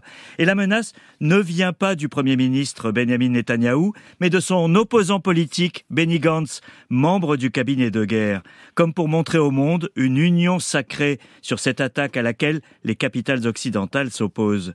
Au même moment, les négociations du Caire entre d'un côté le Qatar et l'Égypte, médiateurs avec le Hamas, et de l'autre Israël et les États-Unis, sont dans l'impasse. L'idée d'une trêve qui permettrait d'échanger otages contre prisonniers et de faire entrer plus d'aide humanitaire mmh. s'éloigne. Il ne reste donc que la guerre. Et pourquoi, Pierre, cette date du ramadan est-elle importante? Le mois de ramadan est une période de forte intensité religieuse dans le monde musulman et beaucoup espèrent que la guerre aura pris fin avant son démarrage. En menaçant au contraire de lancer son offensive à cette date, Israël montre que sa détermination n'a pas faibli depuis le massacre du 7 octobre, malgré les pressions internationales. Au même moment, le ministre de la Sécurité nationale, Itamar Ben-Gvir, un des leaders d'extrême droite, a proposé un plan de sévères restrictions de l'accès pendant le ramadan à l'esplanade des mosquées à Jérusalem, un lieu central pour les Palestiniens musulmans. Il n'a pas été totalement suivi, notamment pour les Palestiniens d'Israël, qui ont des droits en tant que citoyens de l'État hébreu, contrairement aux habitants des territoires occupés. Mais tout le monde s'attend visiblement à ce que le ramadan soit un moment hmm. décisif, dans un climat de confrontation sans limite. Alors qu'est-ce qui peut interrompre cette guerre? Ben, Il n'y a que deux manières d'arrêter les combats, Nicolas. Soit parce qu'Israël estime avoir atteint ses objectifs et peut proclamer une victoire à sa population, ce qui n'est pas le cas jusqu'ici, soit parce que les pressions internationales se seront véritablement fait sentir, et là non plus, ce n'est pas le cas.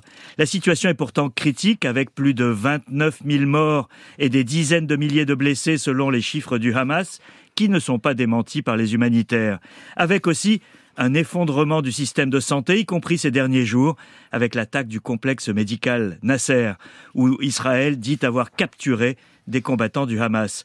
Restent donc les pressions internationales. On entend des positions occidentales exprimées de manière plus forte contre une attaque de Rafah ou pour un cessez-le-feu, et même la menace de reconnaissance de l'État de Palestine, qui n'est plus un tabou, disait Emmanuel Macron il y a trois jours mais rien ne se passe. Le compte à rebours vers le début du ramadan est lancé, un compte à rebours vers l'inconnu. Pierre Aski, merci. Dans un instant, le grand entretien de la matinale avec Thomas Cazenave.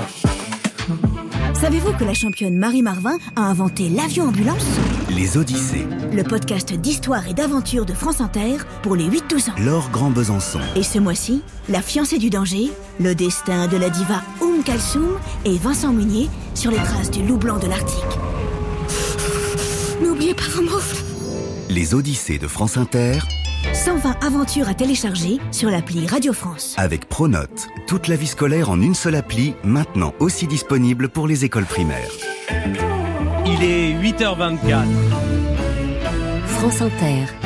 Léa Salamé, Nicolas Demorand le 7-10. Et avec euh, Léa Salamé, nous recevons ce matin le ministre délégué au compte public dans le grand entretien de la matinale. Questions et réactions au 01 45 24 7000 et sur l'application de France Inter. Thomas Cazna, bonjour. Bonjour et bienvenue à ce micro. Beaucoup de questions à vous poser après l'annonce par Bruno Le Maire du tour de vis budgétaire euh, pour 2024. Dimanche soir, le ministre de l'économie a en effet annoncé un abaissement de la prévision de croissance de 1,4% à 1% cette année et un effort immédiat de 10 milliards d'économies qui viennent s'ajouter aux 16 milliards d'économies déjà consentis dans le budget 2024. Ces annonces, que veulent-elles dire, Thomas Cazenave, qu'il y a le feu qu'il n'y a plus d'argent dans les caisses. Que nous dites-vous ce matin? Je vous dis qu'il faut euh, s'adapter, à s'adapter à la nouvelle conjoncture euh, internationale. Vous savez, la, guerre euh, en Ukraine, le ralentissement chinois a un impact aussi sur l'activité économique en Europe.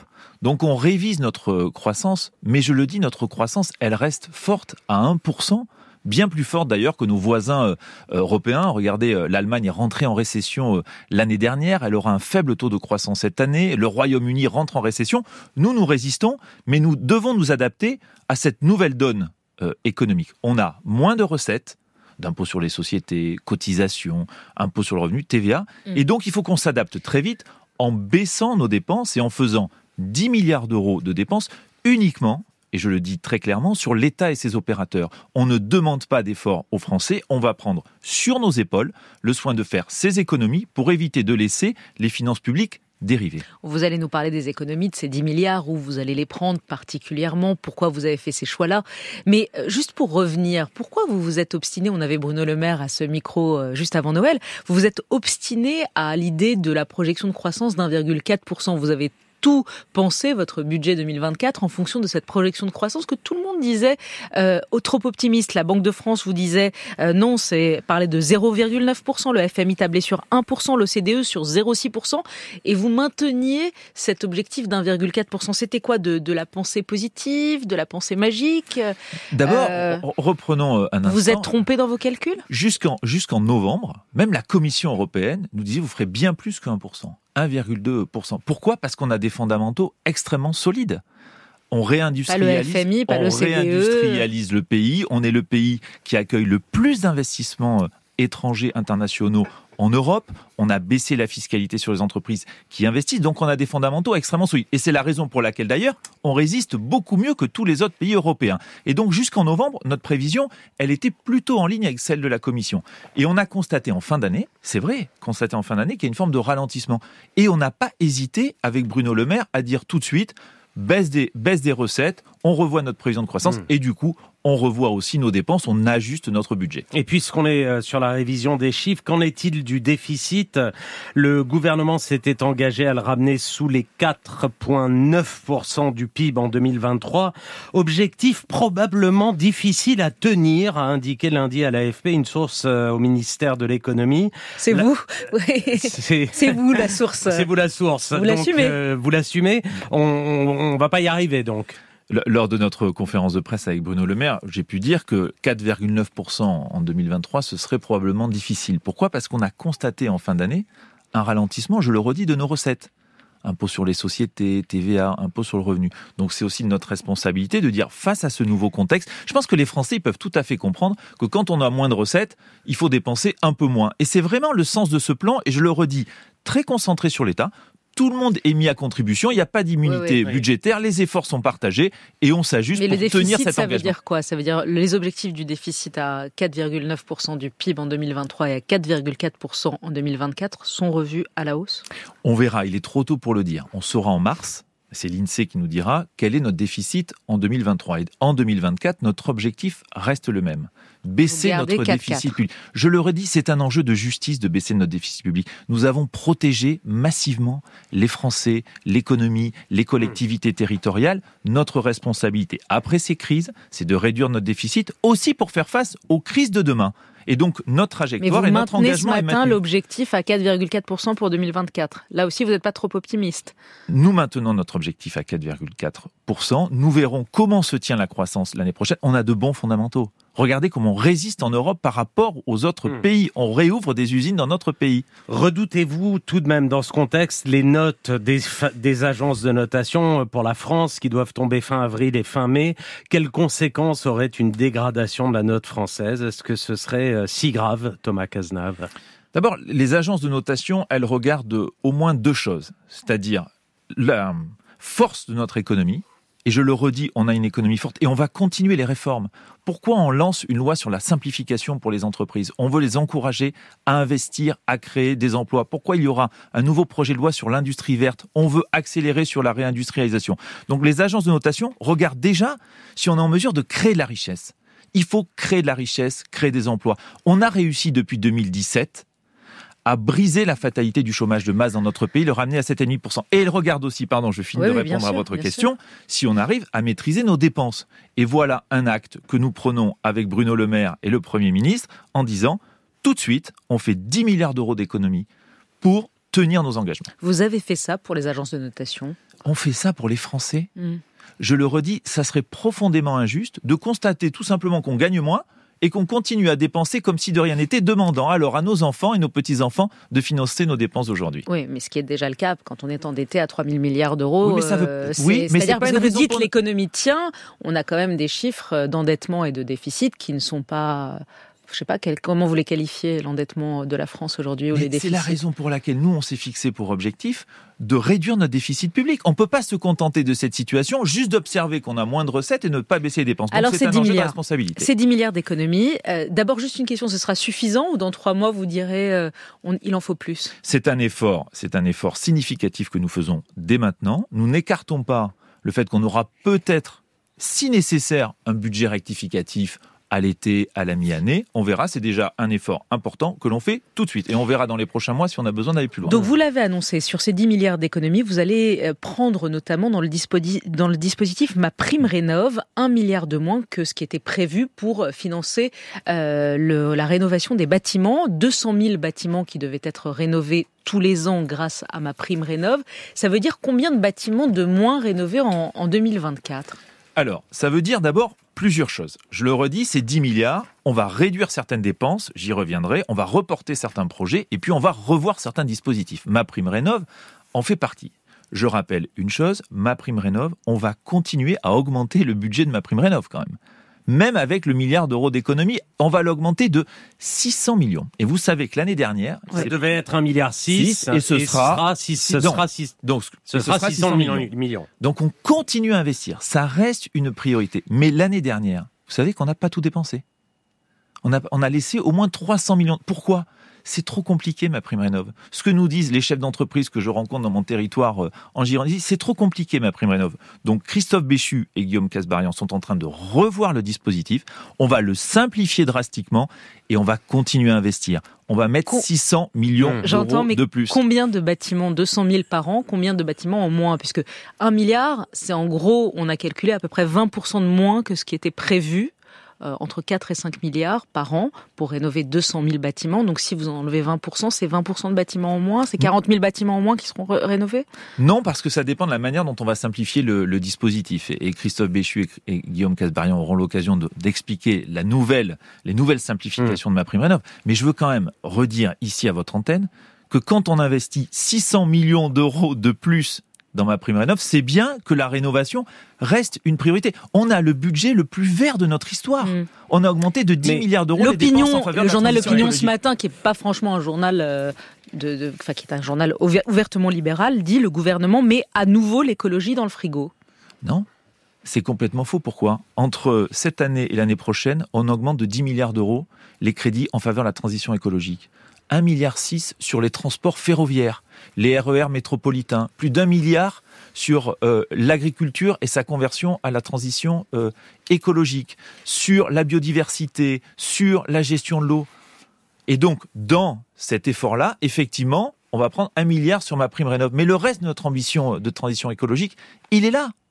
Elle est là, cette ambition. Le rapport Pisani-Mafous d'il y a pardon, quelques mois préconisait euh, un ISF vert pour financer la transition écologique, un impôt exceptionnel sur le patrimoine financier des 10% des contribuables les plus aisés qui euh, aurait pu rapporter 5 milliards d'euros par an. C'est une mauvaise idée, ça. Ça permettrait de rénover des bâtiments puisqu'on est en train d'en parler. Vous n'auriez pas besoin de cet argent aujourd'hui? Aujourd'hui, il n'est pas question de revoir la, la fiscalité, puisqu'on est au début de l'année, il y aura un débat sur le, le- le projet de budget de l'année prochaine. Moi, ce qui m'importe, et c'est là où, où- où l'interpellation du rapport Jean Pisani-Ferry et Selma Mahfouz est intéressante, il faut aller chercher des recettes supplémentaires. Et il y a des recettes supplémentaires à aller chercher, déjà en appliquant la fiscalité telle qu'elle existe. Oui. La fraude. Moi, je mets en œuvre un plan qui a été initié par mon prédécesseur, Gabriel Attal. Et depuis le 1er janvier, on a 18 mesures supplémentaires pour mieux lutter contre la fraude fiscale, douanière, sociale, les enquêtes sur Internet, les aviseurs fiscaux, le délit d'incitation à la fraude fiscale et sociale. Vous savez, juste la fraude fiscale, on a récupéré plus de 11 milliards d'euros. Mm. Donc oui, il faut déjà s'assurer que personne n'échappe à l'impôt tel qu'il est Mais l'impôt exceptionnel sur le patrimoine financier des 10% des contribuables les plus aisés euh, que propose euh, Jean Pisani-Ferry, c'est non. Moi, je pense qu'on a une réflexion, je l'avais dit lors de- du précédent euh, budget. Vous savez, on a réussi dans ce budget à faire quelque chose qui était attendu de longue date, c'est l'impôt minimal pour les sociétés. Aucune société ne peut échapper à un taux minimal inférieur à 15%. C'est une grande avancée internationale, un accord de l'OCDE. Nous, on est très favorable, et on l'a dit d'ailleurs avec Bruno Le Maire, à ce qu'on ait une réflexion comparable au niveau européen et international pour s'assurer que les plus fortunés n'échappent pas à l'impôt. C'est ça ce que nous devons arriver à apporter euh, ensemble. On va passer au standard d'Inter où nous attend Alain. Bonjour. Vous Allô êtes là Oui, on vous écoute. Oui, oui, bonjour. Euh, en France, en Europe, aux États-Unis, on entend des personnes fortunées demander à mieux et plus contribuer au budget de leur pays. À l'aune des impasses budgétaires, le temps est certainement venu de solliciter les entreprises et leurs super profits, les particuliers et leurs dividendes améliorés. Les leviers existent, flat tax, ISF, taux de l'impôt sur les sociétés. Qu'en pensez-vous? Merci euh, Alain pour euh, cette question. Je la prolonge euh, en disant qu'à gauche, on vous demande une augmentation euh, de la taxation des plus fortunés, des super profits, des plus grandes entreprises. Les macronistes ne veulent pas prendre l'argent là où il est, euh, critiqué récemment euh, le PS, euh, sachant que les bénéfices du CAC 40 ont déjà dépassé les 120 milliards d'euros pour 2023, alors que seulement 25 des 40 groupes du CAC euh, ont publié leurs résultats euh, annuels. Alors, réponse à Alain, notre auditeur, et euh, à l'interpellation de la gauche. Thomas Cazenave. Merci et merci Alain pour, euh, pour, pour sa question. D'abord, il faut quand même se dire que la réalité économique de notre pays, c'est pas la réalité de quelques grands groupes qui font d'ailleurs la, fierté de, de notre pays, les grands groupes du, du CAC 40, parce que la réalité euh, de chefs d'entreprise, de commerçants, d'artisans, de PME, TPE, c'est pas des profits exceptionnels. À tel, à tel point qu'on constate une baisse sur les rentrées de, de l'impôt sur, le, sur les sociétés. Le Là, on vous parle du CAC 40. Hein. Oui, mais le sujet sur les profits, c'est pas le fait qu'on ait des grandes entreprises qui ont des profits. C'est signe de réussite, de vitalité économique. Et on a besoin de croissance pour faire réussir le pays. C'est comment elles utilisent ces profits. Mm. Est-ce que ces profits sont réutilisés pour investir, développer le pays? Est-ce qu'elles sont redistribuées aux salariés? Vous savez que l'année dernière, on a passé une loi sur le partage de la valeur, parce que les organisations syndicales et patronales se sont mis d'accord ensemble pour mieux redistribuer les profits. Vous savez aussi que Donc, la, redistribution. Non, bien sûr que non. Il les faut profits, c'est un signe de réussite. Il ne faut pas les stigmatiser. Vous avez raison. Il faut créer de la valeur, il faut créer de la croissance. C'est pas, c'est pas l'idée. Mais vous savez aussi que la redistribution des dividendes a battu des records ces deux dernières années.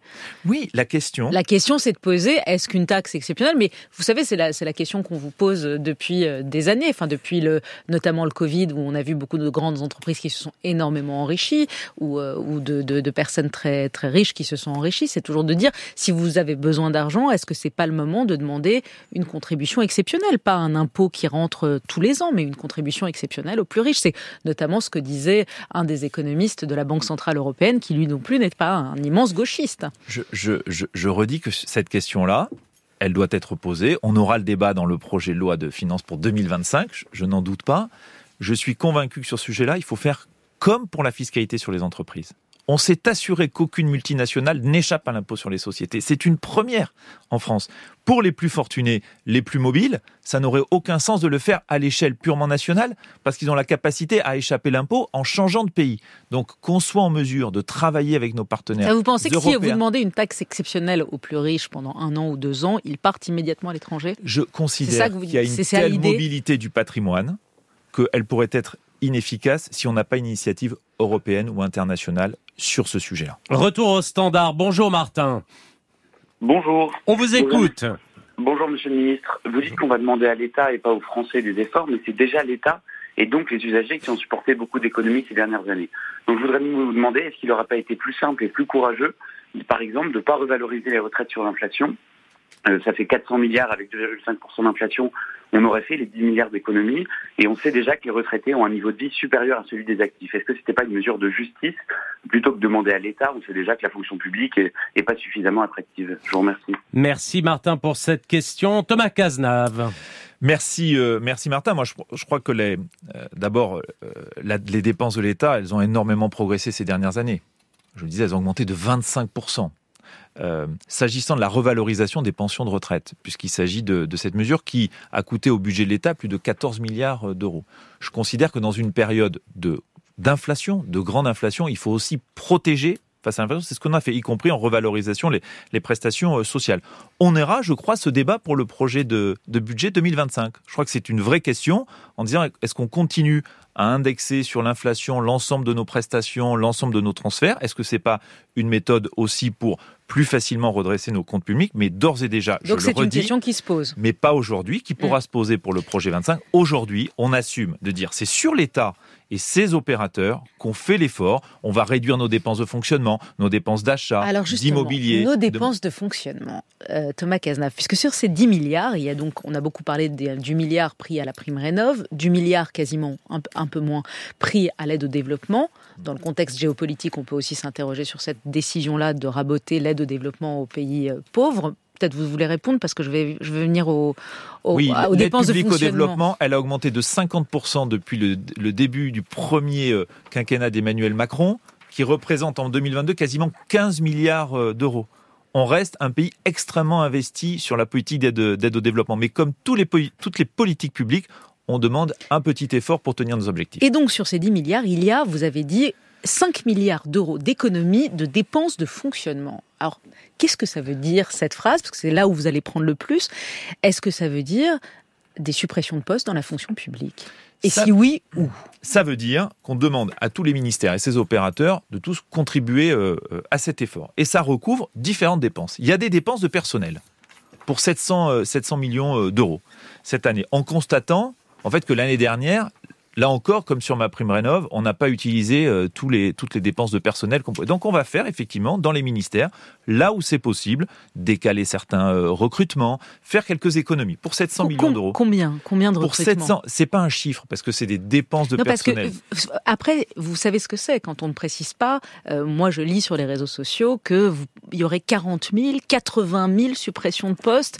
Est-ce que vous pouvez clarifier Alors, je ça? peux d'abord On parle rassurer- des profs, rassurer- des, des policiers, des. Les- Dites, dites les choses parce que 5 milliards d'euros de fonctionnement, ça veut dire potentiellement beaucoup de postes supprimés dans Non, la parce qu'il n'est pas question de faire 5 milliards sur les dépenses de personnel de l'État. Je vous dis, c'est 700 euh, millions et les engagements de réarmement des services publics que l'on a pris, qu'a réaffirmé euh, Gabriel Attal, qu'il s'agit des recrutements euh, de policiers, qu'il s'agit de recrutements de magistrats, euh, qu'il s'agit de recrutements d'enseignants, bien sûr qu'ils seront tenus. Mais on peut faire des économies par ailleurs, en administration centrale, dans les opérateurs. Donc on a demandé à chaque ministre de faire des économies sur ce poste-là, sur les achats on va faire 750 millions d'euros d'économies d'achat parce que on va faire des marchés euh, qui vont globaliser l'ensemble des, ministères, par exemple, sur euh, la peinture, sur les petits travaux, sur la téléphonie, sur l'informatique. L'immobilier, on va réduire de 25% nos surfaces. On a 2 milliards de loyers par an, l'État. Donc moi, ce que je souhaite, c'est qu'on réduise les surfaces de bureaux de bureaux pour faire des économies. Les déplacements, par exemple, à l'heure de la visio, on peut peut-être se déplacer un peu moins, moins 20% de déplacement des, des agents publics. Donc c'est très concret et je crois que c'est tout simplement la nécessité de bâtir un État sobre. Un Mm. État sobre, à la fois sur le plan des finances publiques et aussi sur le plan de la transition Vous écologique. m'avez pas répondu hein, sur les, Si, les je vous le, fonctionnaires. je vous le que redis, je, je- je- je souhaite être très clair. C'est un effort Combien qui est de postes de Il n'y a fonctionnaires pas de nombre de postes, c'est juste une baisse de la masse salariale parce qu'il y a des recrutements qui vont être décalés dans certains ministères, certaines agences, dans certains bureaux, dans certaines administrations. À la fin, il appartient à chaque ministre de refaire un budget. Pour ça que c'est aussi exigeant vis-à-vis des ministres, parce qu'on en début d'année, vont devoir refaire un budget. Il y a une vraie solidarité gouvernementale que je salue, Euh, mais il n'est pas question de revenir sur les engagements de réarmement des services publics qui ont été pris et réaffirmés. Dans ces économies, Thomas Cazenave, euh, il y a aussi le CPF, le compte personnel de formation, créé en 2014, euh, réformé en novembre 2019. Il permet aux salariés de disposer d'un système de crédit en euros pour bénéficier de formations professionnelles par le biais d'une plateforme en ligne. Vous avez annoncé la mise en place d'une participation forfaitaire des salariés à ce CPF, euh, une mesure juste et nécessaire pour vous qui permettra de générer 200 millions d'économies. Alors, précisez-nous les choses.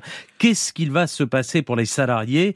Ils vont devoir payer une somme annuelle, mensuelle pour alimenter euh, ce CPF, faire valoir leurs droits à formation. Elle sera de combien cette somme?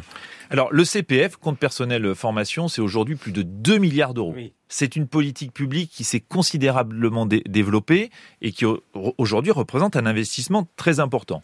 Considère, c'est une décision en fait qu'on a prise en 2023, que euh, les salariés, les entreprises puissent contribuer au projet de formation. Je prends euh, l'exemple d'une formation à 500 euros, demander euh, une contribution du salarié qui va bénéficier, par exemple, de telle formation en langue de 50 euros, lui ou son entreprise. Ce qui Donc ne sera pas valable, ce qui ne sera pas valable c'est- pour les demandeurs d'emploi. Les demandeurs d'emploi, pour le coup, la- les formations Donc restent 10%. complètement gratuites. C'est 10%.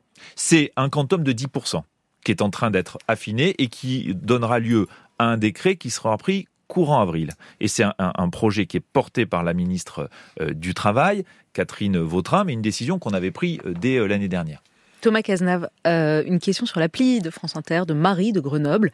L'État n'a plus d'argent, il demande aux Français de faire des efforts, mais vendredi dernier, Emmanuel Macron donnait 3 milliards d'euros à Zelensky pour l'Ukraine. Pourquoi? Parce qu'il se joue aux portes euh, de l'Europe un enjeu autour de notre sécurité.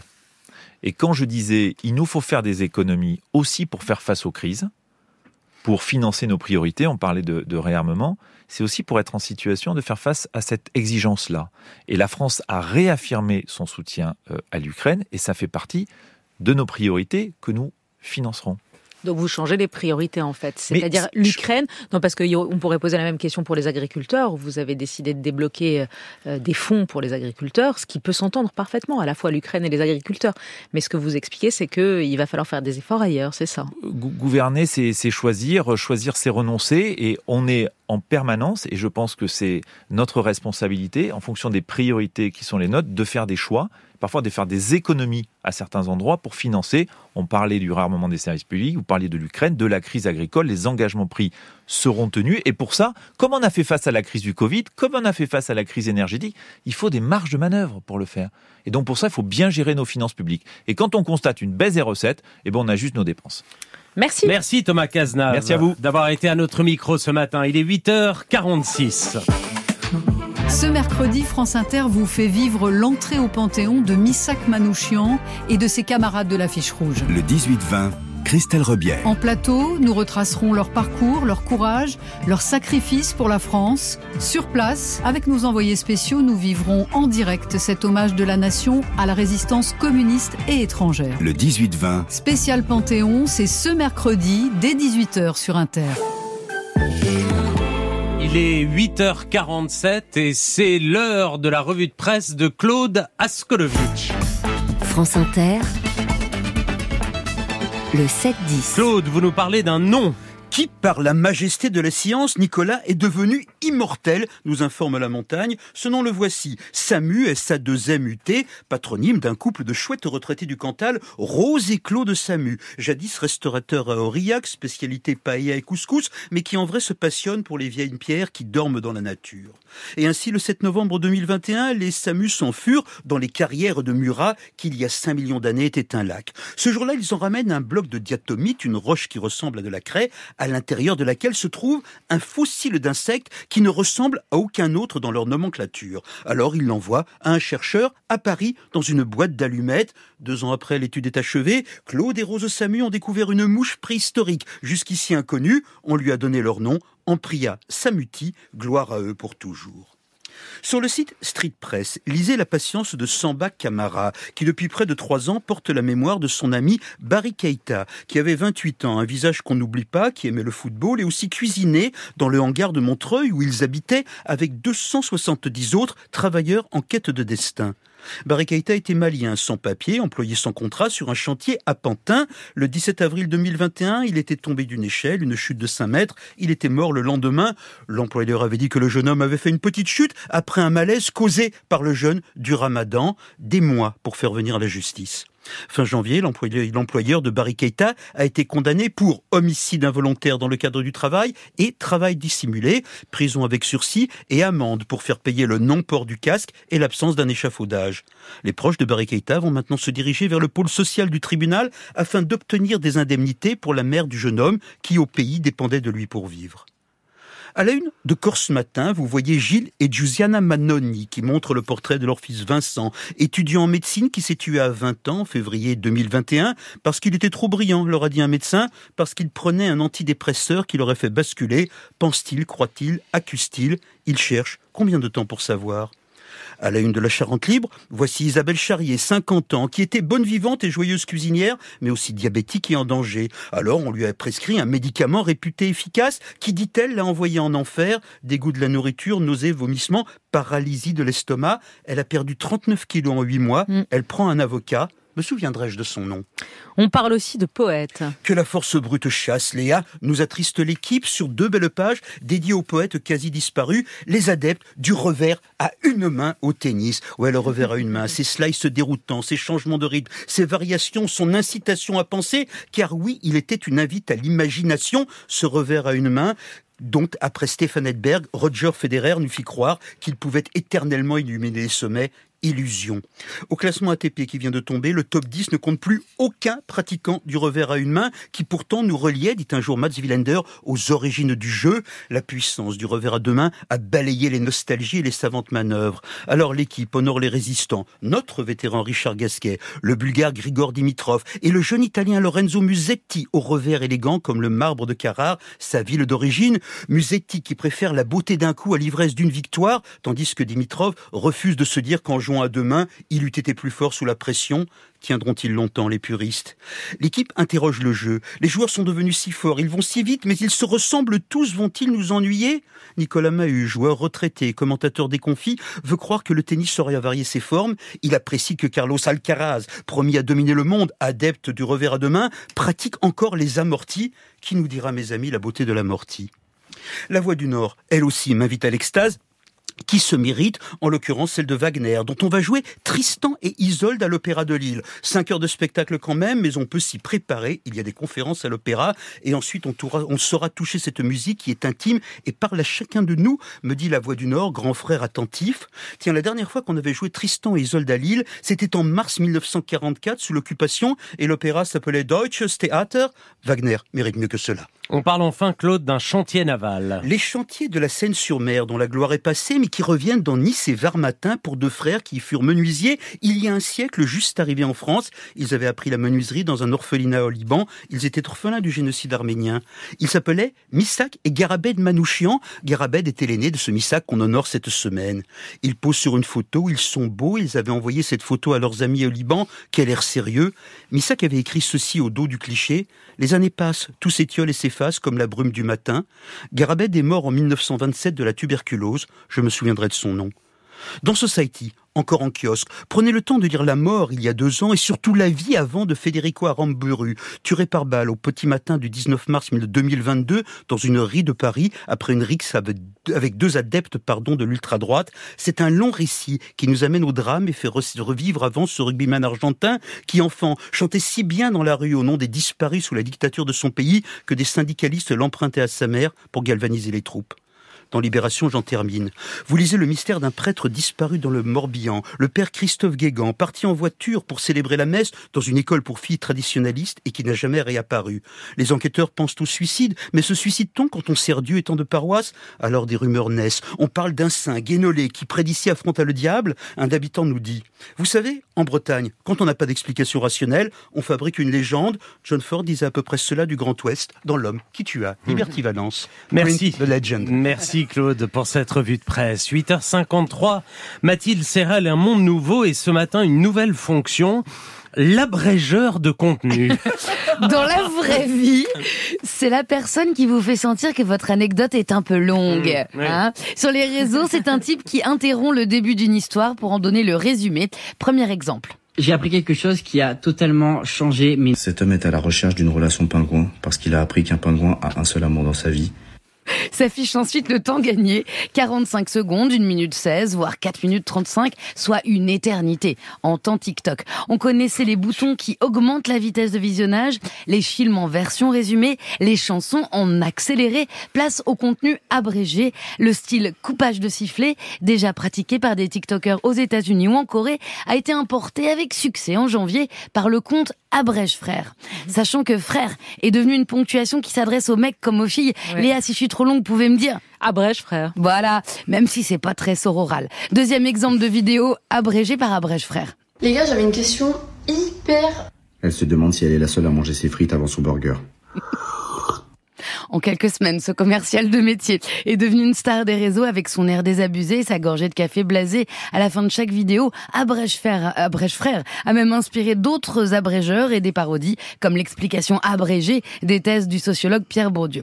Avec plus d'un million d'abonnés en un mois et un mercenaire hacker qui a fait bannir son compte, puis de nouveau 1,2 million d'abonnés aujourd'hui sur TikTok, cette nouvelle cyberlégende soulève en même temps une polémique. Un type qui vous dit de la fermer et raconte l'histoire histoire à votre place, c'est pas très 2024. Hein. Non, et même si le concept, euh, c'est de railler les TikTokers, hommes ou femmes, hein, qui usent et abusent dans leurs vidéos des petits hameçons narratifs pour gonfler le suspense à vide, le problème c'est que le compte Abrège Frère a aussi déclenché une vague de misogynie décomplexée, libérant les clichés sexistes sur les créatrices de contenu, dont les vidéos sont plus souvent ciblées et qui maintenant, à chaque poste, sont priées de se taire dans une rafale de commentaires sur le mode Abrège frère.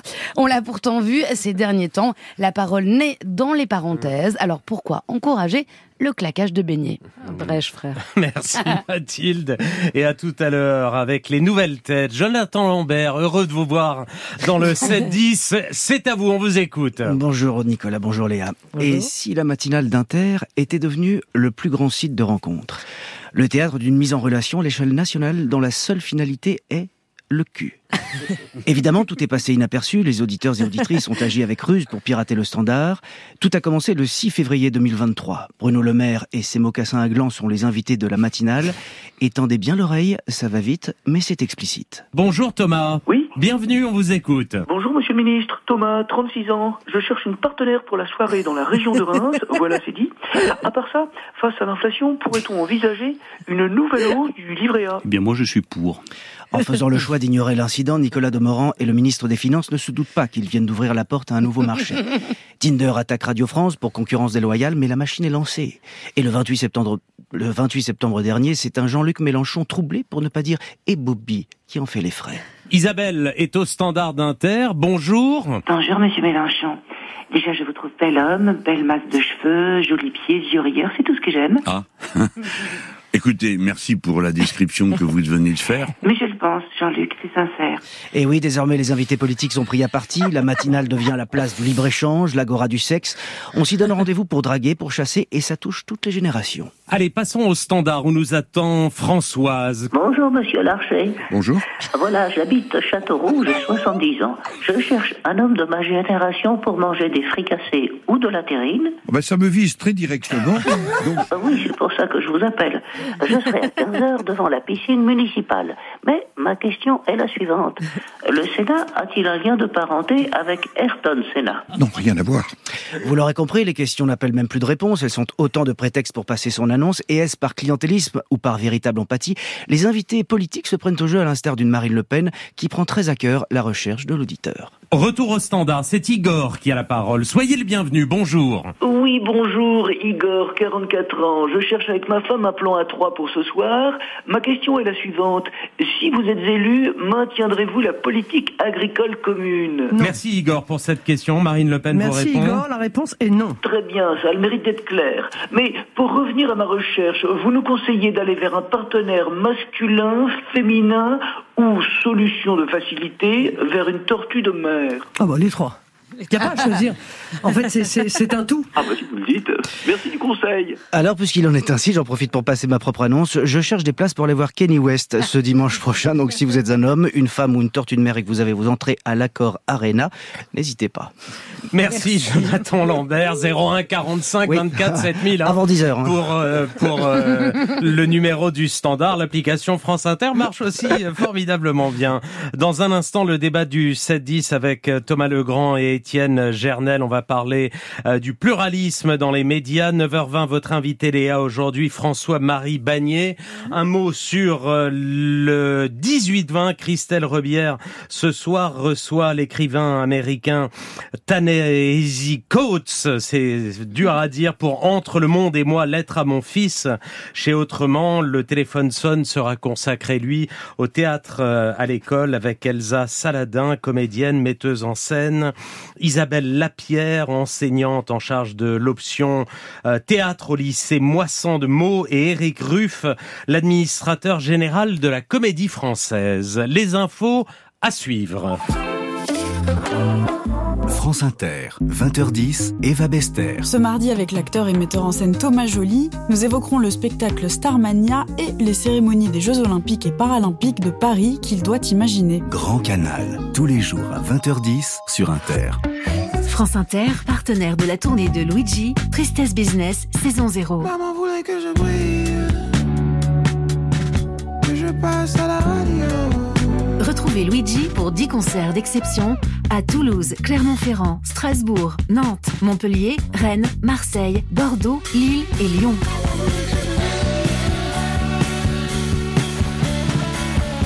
Luigi, en tournée des Zéniths dans toute la France, une tournée France Inter.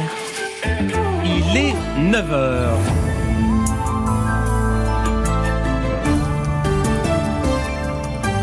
Les dernières infos, Laurence Thomas. Une audience décisive débute aujourd'hui devant la Haute Cour de Londres pour le journaliste activiste Julian Assange, l'Australien accusé d'espionnage pour la publication de documents confidentiels sur l'Irak et l'Afghanistan en 2010 et 2011.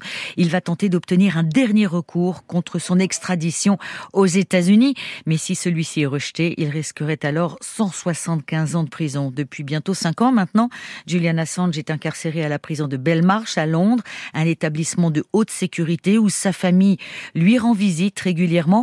Son épouse, Stella Assange, estime qu'il est en danger de mort. Témoignage recueilli par Richard Place. Um, Son état de santé se détériore au fil du temps. Julian est en danger chaque jour dans cette prison. Il est dans une cellule de 2 mètres sur 3, seul, um, pendant plus de 21 heures par jour. Um, Il y a un bouton d'urgence, mais si vous n'êtes pas capable d'appuyer dessus, si vous faites un malaise, vous ne savez pas combien de temps ça prendra avant que quelqu'un vous voie. Les psychiatres qui ont examiné Julian en prison sont tous parvenus à la même conclusion. Il risque de s'automutiler et de se suicider. L'élément déclencheur, ce serait l'isolement, et les États-Unis le placeraient sans aucun doute à l'isolement.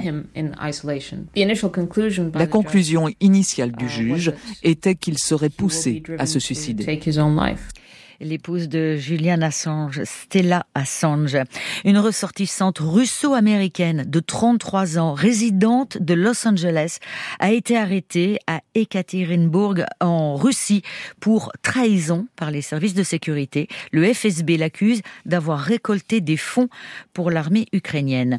Et puis après la mort d'Alexei Navalny, les pressions occidentales se multiplient contre Moscou. Les chancelleries convoquent tour à tour leurs ambassadeurs russes. Après Londres, Berlin, Stockholm, Madrid, La Haye, Oslo, Paris a convoqué l'ambassadeur pour, lui demander des éclaircissements sur la mort de l'opposant à Vladimir Poutine.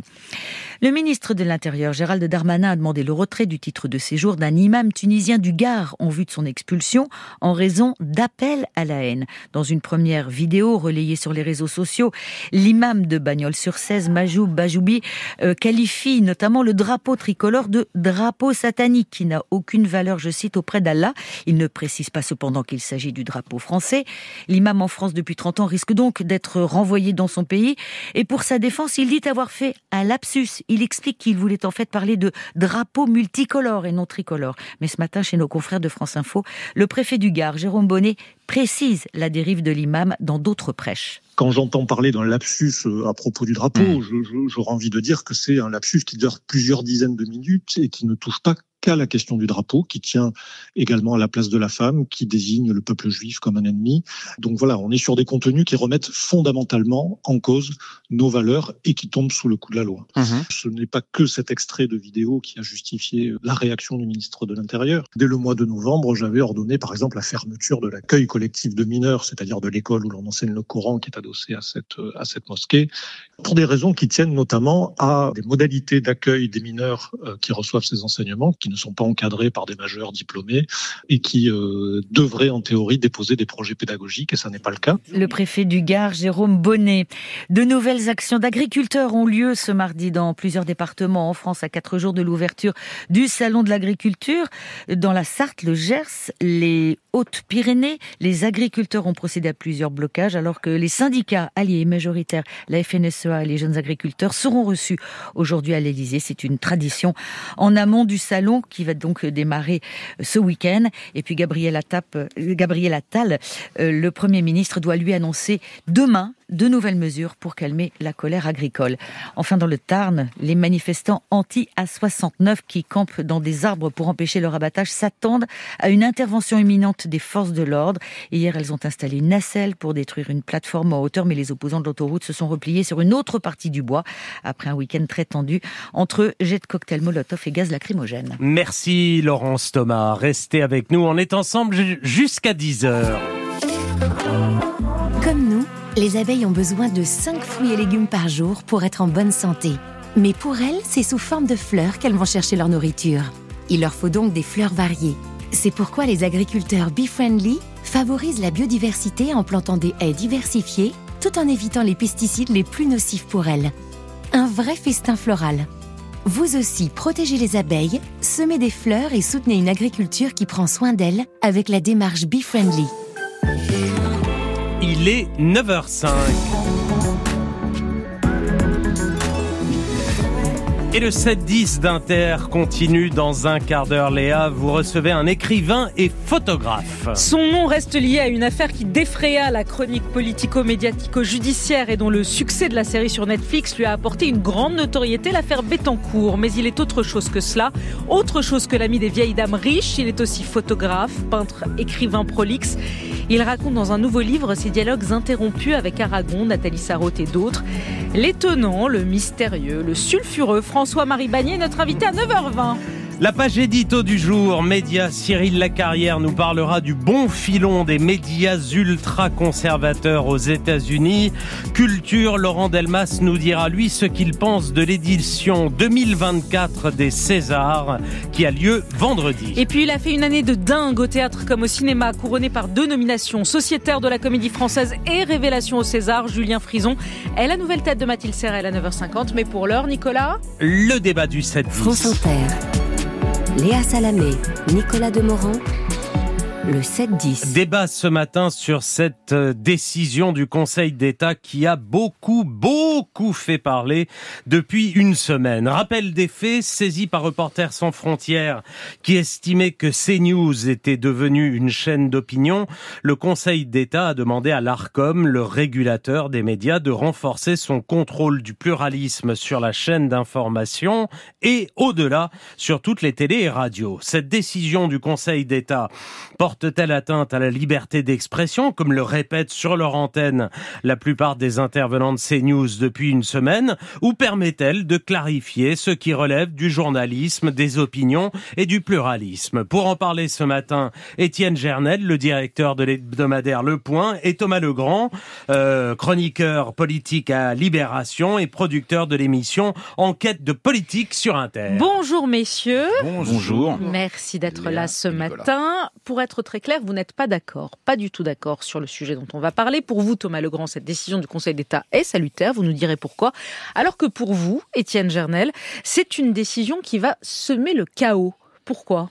C'est plus que semer le chaos, parce que ça, ça va semer le chaos, parce que ce serait très difficilement applicable. Mais surtout, c'est d'une grande, d'une immense tristesse que cette époque où l'on confond la réprobation et la contrainte, où l'on confond la, la, critique et la caporalisation, euh, quelle régression pour la liberté d'expression par rapport à la fin du 19e, quand on a inventé cette loi merveilleuse de 1881 sur la liberté d'expression. C'est ça qui est triste. C'est profondément triste, et ce qui est triste, c'est moins d'ailleurs cette décision absurde du Conseil d'État. Le Conseil d'État n'en est pas à sa première décision absurde. Euh, ce qui est triste, c'est l'absence de réaction, y compris à gauche. Euh, il fut un temps. Ah bah, des réactions, il y en a eu beaucoup quand même mais depuis peu à Gauche, peu à gauche, euh, et c'est ça qui me frappe beaucoup chez les adversaires. Il fut un temps euh, où on défendait la liberté de ses adversaires. C'est ce que faisait Clémenceau euh, quand il défendait en 1881 la liberté d'expression des monarchistes. Et Dieu sait que c'était un républicain euh, féroce, radical. Et il disait la, la, la, la, République vit de liberté. Et ça, ça a disparu. C'est une immense tristesse. On voit une régression en réalité du goût de la liberté en France. Thomas Legrand. Alors rassurez-vous Léa, je vais m'opposer à, à Étienne parce que euh, mais en fait, sur la décision du, du Conseil d'État, sur l'avis du Conseil d'État et sur le rôle de l'Arcom, moi, je suis pas très à l'aise non plus. Hein. C'est par fonction et, et, parce que je suis journaliste, j'aime pas trop qu'on mette le nez euh, dans les affaires euh, de la presse. Mais là, il s'agit pas de ça du tout. Il s'agit simplement d'une chaîne de télévision qui a, qui bénéficie d'un canal hertzien public gratuit. Il n'y en a pas beaucoup. Et pour bénéficier de ce canal hertzien gratuit public, il faut quelques, il y a quelques règles, quelques règles simplement euh, de, une règle euh, d'impartialité, sinon d'impartialité, pas de neutralité, mais au moins de faire vivre le pluralisme euh, politique. Et puis c'est une chaîne d'infos. Elle s'est inscrite comme chaîne d'infos, et moi ce que je lui reproche, c'est pas du tout d'extrême d'être d'extrême droite, c'est news euh, ça m'est égal, il faut que l'extrême droite existe en France, il faut qu'elle puisse s'exprimer, c'est de ne pas faire de journalisme. Et vous avez dénoncé dans un édito euh, très intéressant, Étienne, l'illibéralisme euh, de cette décision du Conseil d'État ou cet avis du Conseil d'État et l'illibéralisme de, tout ce mouvement de contrôle, c'est le contraire. Euh, le Conseil d'État n'est pas du tout une instance illibérale. Dans tous les pays illibéraux, on déteste les, juges, on déteste les, instances judiciaires qui qui veulent maintenir les contre-pouvoirs. Le Conseil d'État, heureusement, a annulé des, des décisions d'interdiction d'association, mmh. d'interdiction de manifestation. Et là, il demande simplement à ce qu'une chaîne respecte ses engagements. C'est tout. Et alors, on peut revenir sur le. Toutes les chaînes, hein. c'est le, le non-journalisme de CNews qui m'embête. Donc, si vous défendez la presse et le journalisme, c'est difficile sur de ce défendre point-là, CNews aujourd'hui. Sur, ce, sur ce point-là, le non-journalisme, ce que vous dites, alors. Euh, je, peux, je peux le développer. Vous pouvez le Ah oui. développer, mais répondez sur ça. Est-ce que vous êtes d'accord ou pas du tout euh, Mais, mais, mais je vais, je vais Est-ce qu'il y a du journalisme sur ces news? Mais- Ils sont journalistes. ça La plupart ont la carte de presse, je vous signale. hein. Mais ça n'est pas le sujet. Dans tous les cas, ça n'est pas à l'État d'en décider. Or, l'ARCOM est un, organisme gouvernemental, qu'on le veuille ou non. Son dénomination politique, son budget provient de l'État, et les gens qui travaillent dedans sont des hauts fonctionnaires. C'est pas son travail de faire ça. C'est toujours la question. Vous savez, respecter, euh, non, c'est la- c'est- oui, mais alors ça, je suis fasciné par la la passion soudaine pour le droit administratif et le contenu des conventions que euh, que euh, dont témoignent certains aujourd'hui tout à coup parce qu'il s'agit de ces news. Pardon, mais si euh, défendez la liberté de vos adversaires comme j'espère qu'ils défendront la vôtre. Et en tout cas, moi, je la défendrai tou- toujours la liberté de tout le monde. Et je ne- mais admettons, a- admettons que vous camp. ayez raison. J'ai même pas envie de débattre de ça. Admettons que vous ayez raison. On va partir du point de vue du, du principe que vous avez raison, que vous avez raison et que ces news c'est pas bien. Ok, très bien. Mais euh, c'est aux c'est aux téléspectateurs d'en juger. Oui, bien sûr. Euh, c'est pas à l'État. C'est pas à l'État, c'est pas un organisme d'État d'en juger, organisme qui n'a en réalité plus sa raison d'être. La loi de 1986 sur laquelle tout ça est basé est fondée, euh, et, et le contexte était un peu différent. On se levait pour changer de chaîne sur sa télévision. Il y avait cinq chaînes à l'époque, hein, euh, et quatre si on n'avait pas Canal+, ce qui était ce qui était mon cas. Aujourd'hui, ça n'a plus de sens. On regarde la télé par les box, par son téléphone. Il y a plus de rareté. Il y a TikTok, il y a Facebook, il y a Meta. Euh, Voilà, écoutez, donc on est dans vous un monde dites qu'il ne doit Non, plus y avoir de contrôle cette de régulation- ces fréquences hertziennes ou oui, de cette TNT. régulation aurait dû progressivement s'affaiblir, diminuer, et au contraire, là, elle est renforcée. C'est un contresens C'est simplement parce qu'ils ont une. C'est simplement parce qu'ils ont, ils, ils disposent d'une d'un canal hertzien. Mais c'est vrai que s'ils n'avaient pas ce, s'ils n'avaient pas ce canal hertzien, ils auraient une rien. chaîne YouTube et, et ils seraient très forts. Et moi, je suis à peu près d'accord. Euh, ça, ça m'embête que euh, l'État euh, contrôle tout ça. Et puis, je me battrai toujours pour défendre la liberté. D'ailleurs, d'ailleurs, euh, j'ai contesté le fait que Gérald Darmanin euh, annule une manifestation de l'Action française euh, pour des raisons de, de sécurité. Il y avait 80 vieux en Loden qui manifestaient. Il a annulé ça. Non, mais- Moi, moi, Alors- ce que ce que je conteste simplement, et je critique CNews. Après que ça passe par l'Arcom ou pas, je préfère que ça passe par une discussion entre nous et les téléspectateurs. CNews, euh, vous, vous, dites souvent, vous combattez l'illibéralisme. Moi aussi, je, suis libéral de, de ce point de vue-là. Et, et CNews, en fait, moi, ce qui m'embête, et j'alerte les téléspectateurs, c'est que c'est le réceptacle de toutes les influences russes qui vont arriver. J'ai un exemple un exemple typique. Après le 7 octobre, il y avait eu, vous vous vous souvenez, des, des étoiles de David peintes un peu pendant, comme pendant la guerre. Donc c'était terrible. On avait l'impression que c'était des antisémites qui avaient mis des étoiles de David partout. Pendant trois jours, ces news, qu'est-ce qu'ils ont fait? Parce que c'est ce qu'ils font. Ils font pas de reportage. Ils ont rempli leur plateau de tous leurs polémistes. J'appelle pas ça des éditorialistes. La plupart n'ont pas de carte de presse. C'est des polémistes qui font de la surenchère. La Bon, leur, leur, c'est leur choix. euh, ça fait du buzz, ça fait du spectacle, ça, ça marche très bien. Ils ont pendant trois jours expliqué que c'était des antisémites, des islamistes. Euh, ça a été jusqu'à ce que euh, même euh, Gérald Darmanin, dans cette ambiance, a dit, a fustigé les gauchistes islamistes, etc. Qu'ont fait les, les, les- les journaux, les journalistes, c'est-à-dire euh, Libération, France Inter, sans doute Le Point, Le Figaro était sur le coup aussi. Ils ont enquêté et on s'est aperçu que ces étoiles de David avaient été peintes par deux Moldaves payés par les Russes. Donc, si vous êtes contre l'ingérence russe et contre l'illibéralisme, vous devez constater que ce, qui- ce qui va arriver. Répondez, attendez, je, je finis, je Oui, finis. Vous devez c'est un constater. débat, Thomas. Vous, vous devez euh, constater que CNews est le réceptacle idéal de l'illibéralisme. C'est tout. vous Donc c'est un combat tous les- politique. tous les constats. Jarret. C'est pas à l'Arcom Non, mais constater, je suis d'accord. Voilà, c'est pas Oui, oui. de le constater. C'est toujours la question de Juvenal. Vous savez, ça, peut être. Non, mais sur ça, vous êtes d'accord. Répondez sur le fond sur Qui CNews, Étienne gardera Jardel. les gardiens C'est la vraie question. En qui Eh ben, peut-on les avoir confiance téléspectateurs et nous. Voilà. Et la justice, si jamais il y a une infraction à la loi. Il y a une loi contre la diffusion des fausses nouvelles qui s'appelle la loi de 1880. Nous n'avons pas besoin d'une caporalisation de l'État, moins que jamais. C'est ce qui précisément ce qui fait la différence entre la Russie et la France. Donc le, le Mais sur le, sur le cas de ces news, qu'est-ce que vous en pensez, vous, Étienne Gernel, euh, sur sûr, ce que dit euh, Thomas Legrand, ce serait un lieu où il n'y aurait pas de journalistes, ou en tout cas, ce n'est pas une chaîne d'infos qui respecterait le pluralisme. Euh, c'est là où le réceptacle des, des, des, de la propagande russe. Est-ce que vous entendez ça ou vous dites non, ce n'est pas que ça? Moi, je pense que ça manque de nuances comme point de vue, mais si vous voulez, ça le cas de CNews, je vais vous dire, ne m'intéresse pas. Ce qui m'intéresse, ah c'est la liberté de tout le monde. Non, c'est pas. Hein. Mais non, mais parce que c'est pas intéressant. Ce n'est qu'un média parmi d'autres. Et le, le, la liberté euh, d'expression et le pluralisme, comme disait Raymond Aron, c'est le c'est le choc de médias contraires. C'est ça vous le sujet. pas, elle pas menacée comme si. Mais, hein, vous le, JDD, ça? le JDD a fait sept pages euh, sur sur cette affaire et euh, une photo sur Navalny. Je, je, pense que vous êtes un peu naïf. quand on crée un organe de contrôle, il y a toujours quelqu'un qui veut s'en servir. Et vous n'ignorez pas, et personne n'ignore dans ce ah, studio, qu'en 2000... 2027 pourrait arriver au pouvoir une personnalité dont le, disons, la oui, considération... c'est News Z d'ailleurs, c'est News Z à cette... non mais pardon, dont la considération pour les libertés publiques est faible, et qui par exemple pourrait avoir de l'indulgence ou de la complaisance pour Vladimir Poutine, et ce jour-là, ils auront un instrument à disposition pour contrôler. C'est ça, c'est en ça que c'est dangereux. C'est toujours la, la, grande question. L'arbitraire ne saurait s'arrêter sur sa pente. C'est Clémenceau Je suis pas là pour défendre l'instrument.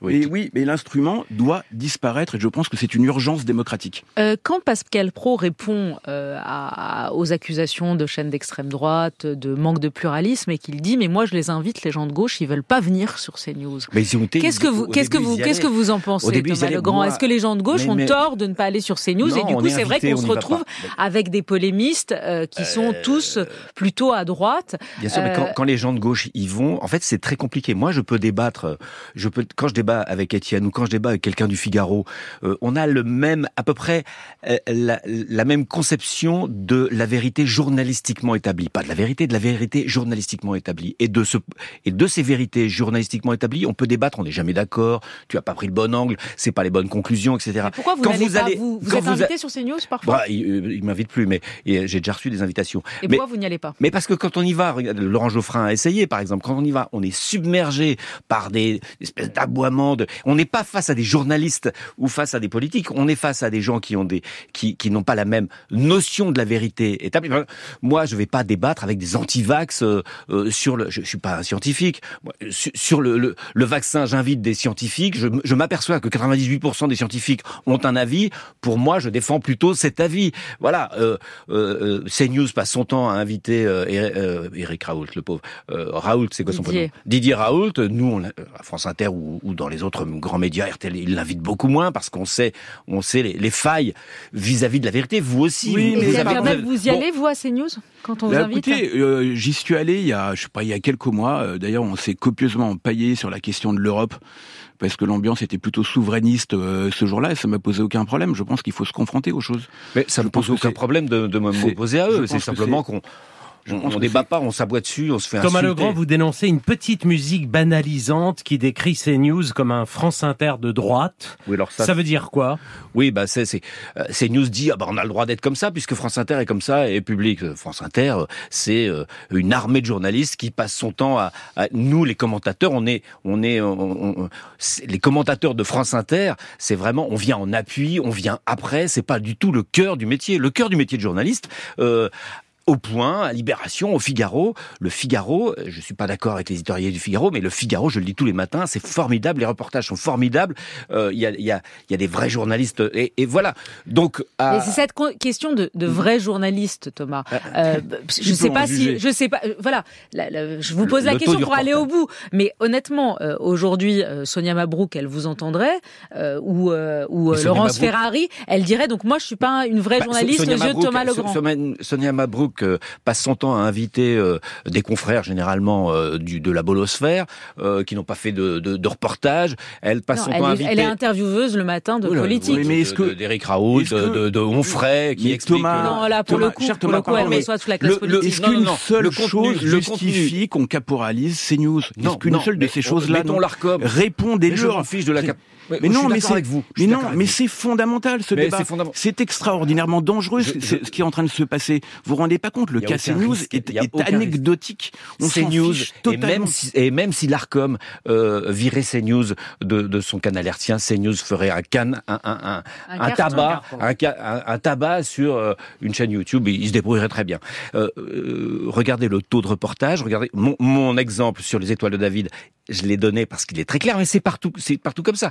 Pas de reportage. mais il y a des choses à en dire. La question, c'est de savoir est-ce que on les, euh, comment dire, est-ce que vous les dégagez par définition en disant Je ne les dégage pas. Je pas dis des simplement, journalistes. Je dis, je dis simplement aux auditeurs préférez des chaînes et des journaux où il y a des journalistes. Mais, ne, je dis pas de ça. Je dis pas ça. Dans ce cas, dites ça et ne dites pas que le Conseil d'État a eu raison de prendre cette décision. J'ai euh, pas dit ça. Dans mon édito, j'ai dit euh, le Conseil d'État n'est pas euh, l'instance qui va euh, euh, supprimer nos libertés. Généralement, le Conseil d'État défend les libertés. ah bon Oui, bah bien ah sûr. Bon ah bon, je sais pas. Bah vous savez pas. L'histoire du Conseil d'État est plus contrastée que ça, pardon. Évidemment, si vous prenez le Conseil d'État pendant la guerre. Non, mais même même avant, mais même, avant. mais c'est fini. Mais c'est c'est une institution d'ancien régime, pardon. C'est qui a été créé par la police. suppression du Conseil d'État.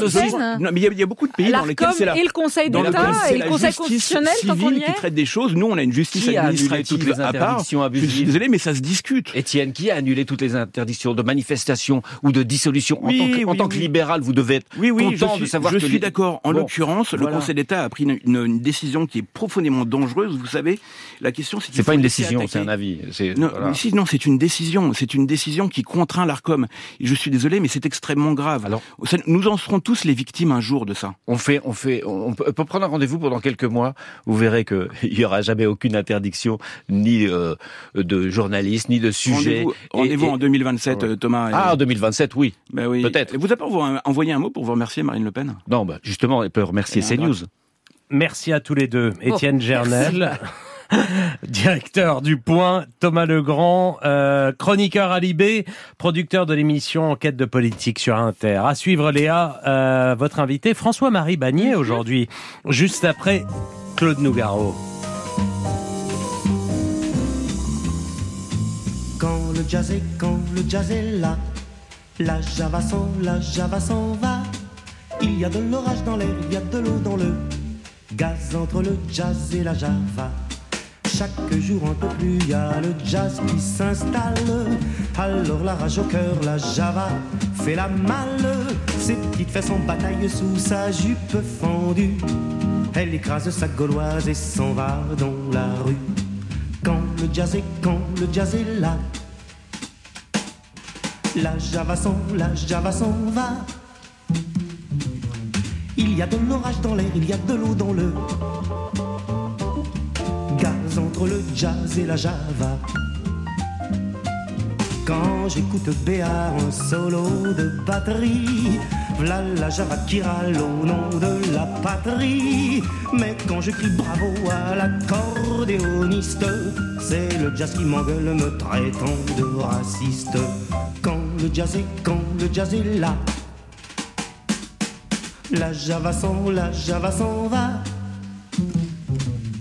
Il y a de l'orage dans l'air, il y a de l'eau dans le gaz entre le jazz et la java. Pour moi, jazz et java, c'est du pareil au même. Je me saoule à la Bastille et noirci à Harlem. Pour moi, jazz et java, dans le fond, c'est tout comme quand le jazz dit gomène, la java dit gomme. Mais quand le jazz est, quand le jazz est là, la java s'en, la java s'en va. Il y a de l'orage dans l'air, il y a de l'eau dans le gaz entre le jazz et la java. Jazz et java copains, ça doit pouvoir se faire. Pour qu'il en soit ainsi, tiens, je partage en frère. Je donne au jazz mes pieds pour marquer son tempo. Et je donne à la java mes mains pour le bas de son dos. Et je donne à la java mes mains pour le bas de. C'est l'endroit où on reçoit comme j'ai jamais été reçu Voilà, au monde. ça, Voilà, l'interview a déjà commencé. Le jazz et la java, c'était Claude Nougaro. Et vous recevez, euh, Léa, il est 9h24 ce matin, un écrivain et photographe. Bonjour François-Marie Bagné. Bonjour madame. Merci d'être avec nous ce matin. Si vous étiez une femme, une vertu et une monnaie, vous seriez quoi? Une femme, Sylvana Mangano. Qui était votre amie? Oui, un peu plus. Un peu moins, enfin beaucoup. Une vertu L'honnêteté. Oh. Et une monnaie Un baiser. Ah. Les folies. Parce qu'un baiser, c'est. Ouais. Vous voyez? Oui, ça engage. C'est une monnaie d'échange, effectivement. Les folies sont les seules choses que l'on ne regrette jamais, disait Oscar Wilde. Est-ce que vous êtes d'accord avec lui? Vous n'avez regretté aucune des folies que vous avez commises? Je les regrette toutes. Je les regrette toutes parce que, par dandisme, par esprit de contradiction, faire l'imbécile se paie toujours. François-Marie Bagnier, la France entière a découvert votre nom lorsque vous avez défrayé la chronique politico-médiatico-judiciaire avec l'affaire Bettencourt. Il le connaissait déjà le tout Paris le connaissait déjà, la France entière pas vraiment, je suis désolée de vous le dire. Mais c'est vrai qu'aujourd'hui, tout le monde vous connaît, vous bénéficiez d'une popularité, je sais que les gens dans la rue viennent vous saluer, etc mais à cause ou grâce, je ne sais pas, à l'affaire Bettencourt, amie pendant 20 ans de la femme la plus riche de France, héritière de L'Oréal, vous avez été accusé d'avoir profité des largesses de Liliane Bettencourt. Vous avez été condamné pour abus de faiblesse pour cela. Euh, dans cette affaire, il y a eu un, il y a quelques mois une série Netflix sur l'affaire Bettencourt qui est un énorme carton, qui est un des, un des documentaires les plus vus de Netflix, comme quoi cette histoire passionne les Français. On y reviendra. Mais vous n'êtes pas que cela. Il l'a dit, Nicolas, vous êtes aussi photographe, peintre, écrivain, et vous publiez chez Flammarion vos dialogues interrompus avec quatre figures du XXe siècle qui vous ont construit, qui vous ont appris, euh, qui ont été vos amis jusqu'à leur mort. Il y a le poète Aragon, l'écrivaine Nathalie Sarraute, figure majeure du nouveau roman. Il y a Lily Brick, la sœur d'Elsa Triolet, dont tous les hommes étaient fous, qui a été la muse du poète russe Vladimir Mayakovsky. Et Charles de Noailles, dandy richissime, mécène avec sa femme Marie-Laure de Noailles, qui était aussi vos, amis. Euh, Charles de Noailles qui va faire votre éducation mondaine, philosophique et artistique. Vous dites ce livre-là, c'est le plus important de ma vie. Pourquoi? Parce que vous venez de prononcer le seul mot capital de ma vie, c'est construire. Et que j'ai toujours voulu faire passer, à travers l'angoisse que j'ai de vivre, la possibilité de d'aider les gens mentalement et intelligemment et de ne pas être ou privilégié ou sur le bord. Les gens pensent que je suis un garçon léger, mondain et méchant. Avec ce livre, ils vont voir qui je suis. Vous avez dit à, la tribune euh, il, y a quelques, jours. Euh, ils ont tort de penser que vous êtes un garçon léger, mondain et méchant. Mais je m'en fous de ce qu'ils pensent. Ce qui est important, c'est que il y a quatre personnes qui ont donné euh, ce qu'ils étaient à moi pendant des années de réflexion sur la vie, sur ce qu'il devrait faire. Par exemple, moi, si aujourd'hui on me demandait qu'est-ce que vous feriez, qu'est-ce qu'il faut faire, je vous dirais, pardon de le dire, parce que je suis là et je ne sais pas par opportunisme, mais j'ai passé tout mon été, toute ma, tout, et toutes mes vacances, et à chaque fois que j'écoute la radio, je n'écoute que France Inter. Pourquoi? J'étais, j'ai connu les gens d'Europe 1 et Radio Luxembourg et compagnie. Pourquoi? Parce que c'est toujours quelque chose qui essaye de vous enseigner, de vous apprendre. Mm. Et c'est ça que je demande et ce que je voudrais. Et je voudrais, par exemple, que les gens euh, lisent les journaux papier. On voit, par exemple, vous parliez tout à l'heure de cette affaire, mais si vous lisez l'article de M. Molins hier dans Le Monde, les gens devraient aller l'acheter tout de suite, ils comprendront ce que c'est que la justice. Bah François Molins, qui était notre invité à ce micro hier même. Les pages avec Aragon, les pages de votre livre, c'est quoi? C'est la retranscription de, votre journal, parce que vous écrivez votre journal depuis que vous avez 12 ans. Ce qu'on lit là dans ce livre-là, ces échanges jour après jour, 21 euh, avril 1970, tout ça, c'est ce que vous écriviez tous les soirs en rentrant chez vous après avoir discuté avec Aragon? Est-ce que vous savez ce, la substantifique moelle? C'est ce que Rabelais disait à propos de du cœur. Hmm. D'abord, ils avaient beaucoup de cœur, ces gens-là. Aragon, c'était incroyable. Comme dit Josiane Savigno, de penser que cet homme, à 74 ans, a écrit Blanche ou l'oubli, puis euh, théâtre roman, alors que personne n'écrivait de cette manière-là, c'est quand même extraordinaire. Les pages avec Aragon sont particulièrement savoureuses, vos échanges. Vous le rencontrez une première fois à la fin des années 60. Il vit avec Elsa Triolet, son grand amour. Vous les raccompagnez en voiture à la sortie d'un concert de mm. James Brown à l'Olympia. Vous leur dites, je vous emmène, il pleuvait. Euh, Parce qu'il pleuvait. Et l'année suivante, Elsa meurt et c'est à partir de là que vous deviendrez proche, ami d'Aragon.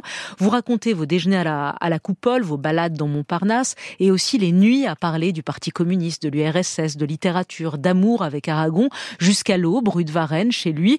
Euh, et il vous parle d'Elsa, l'amour de sa vie. On apprend des choses. Elsa, dont, vous, dont il vous dit, elle n'était pas exclusive, euh, et dont il vous dit aussi que je ne sais pas si c'était vrai, qu'elle ne lui a dit qu'elle ne l'aimait qu'une seule fois sur son lit de mort, une seule, la première et la dernière fois où Elsa Triolet dit à Aragon qu'elle l'aime. Ce qui est intéressant dans ce livre, si vous voulez, c'est que je ne sais pas si c'est tellement le portrait d'Aragon, mais c'est aussi le portrait de cette femme, Elsa Triolet. Et pendant des années, pendant 50 ans, on s'est moqué d'elle, on l'a insultée, alors qu'elle était un très grand écrivain, qu'elle que Louis jamais, ne s'est jamais inscrit au Parti communiste à cause de cette femme, puisqu'il il, y était depuis 4-5 ans avant de la connaître. Et pendant toute sa vie, cette femme a été moquée, a été vue comme quelqu'un de traviole, et c'était quelqu'un de absolument remarquable. Et ça faisait souffrir Aragon. C'est ce qu'on, c'est ce qu'on lit dans vos, dans, dans, vos pages, que cette manière dont elle était euh, méprisée, d'une certaine manière. haïe. Pourquoi Ça le faisait souffrir parce à lui. Que, parce que les Français sont très racistes, et parce qu'elle était russe, et parce qu'elle était juive, et que c'est dégueulasse. Parce que mm. c'est une femme sensationnelle. Et d'ailleurs, vous parlez de sa sœur, Lily Brick, Alors, qui a été aussi votre amie. plus exceptionnel. Parce que tous les hommes étaient fous d'elle, vous dites. Oui. Euh, muse de Mayakovsky, et là aussi, il y a des. Mais Mayakovsky, c'est le plus grand poète de Russie, et c'est surtout le poète de la Révolution. Et cette femme, alors, vous aimez Mayakovsky? Vous savez, c'est un grand écrivain. C'était quand même très, très agréable d'être avec lui. Mais il s'est tué pour moi. Hmm. Et c'est vrai que cet homme qui se tue en, en écrivant Lily aime moi, c'est assez difficile à vivre. Aragon, Aragon disait de vous, euh, c'est l'être le plus fou, le plus généreux et le plus drôle que l'on puisse rencontrer. Mais il vous a aussi balancé un jour, te dire que tu seras heureux. Je ne voudrais pas te décourager, François-Marie, mais je n'y crois pas. Ben, je peux pas tellement être heureux parce que parce que je souffre.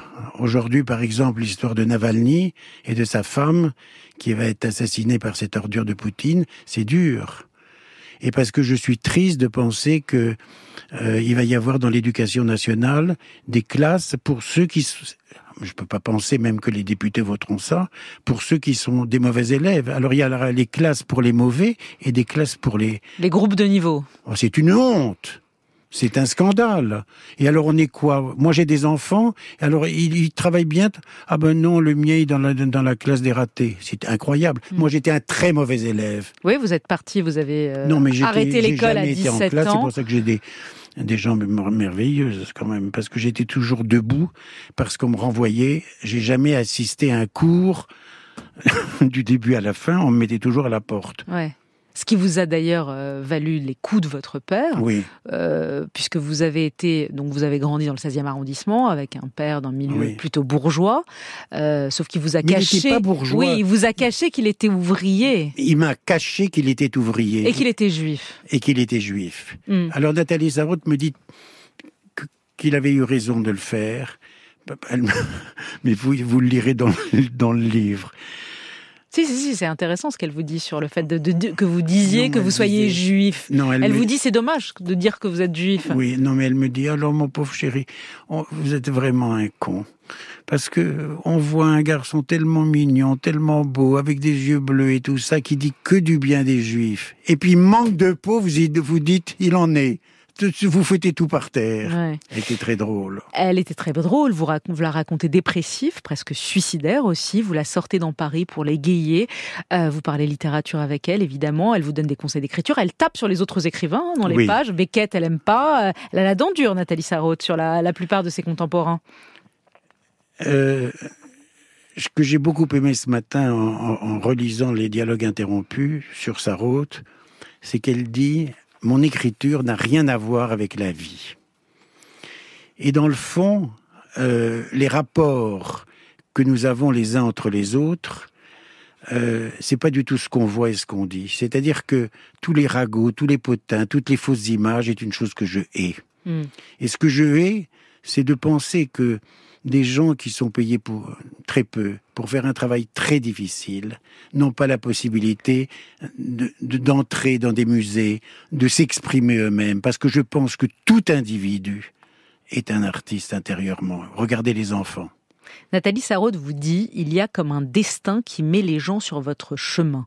François-Marie Bagné, cette phrase est effectivement peut-être résume votre vie, puisque toute votre vie, ça a été des rencontres, euh, des rencontres avec des gens exceptionnels que vous avez séduits par votre charme, par votre beauté, par votre côté démoniaque aussi, comme le dit dans ce dans ce documentaire de Netflix que vous n'avez pas vu. le documentaire. Si, je l'ai vu et je suis très ah. content de l'avoir vu. Je viens de le voir. Comment est-ce que vous l'avez vu? Parce que dans, le, dans, dans, la presse, vous dites que vous l'avez pas vu. Finalement, vous l'avez vu. Je viens de le voir et je vais leur coller deux procès. Ah et en plus un autre pour contrefaçon. Ariel Dombal, dans le documentaire, on va l'écouter, elle dit euh, que vous êtes capable de séduire n'importe qui, que c'est dans votre grande force. Vous savez, euh, il est capable de séduire euh, qui il veut. Il a un côté assez diabolique. Un côté diabolique, elle dit. Elle dit aussi que vous êtes parfois féroce. Ce qui est très drôle, c'est que j'ai pas vu Ariel Dombal depuis 40 ans. Hmm. Alors ça aussi, ça c'est assez amusant, c'est très gentil ce qu'elle dit, mais c'est totalement faux. Comme les personnes qui m'ont vu avec Madeleine Castin alors que Madeleine Castin ne les a jamais reçues.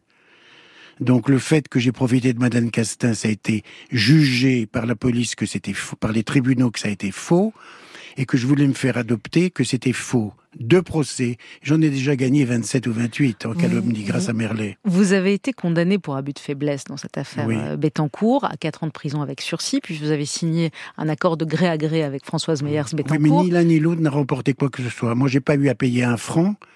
Et je ne crois pas que de l'autre côté, il y a eu beaucoup de bénéfices de cette affaire. En tout cas, vous n'avez pas le droit de vous exprimer publiquement sur cette affaire. Vous le faites un peu quand même.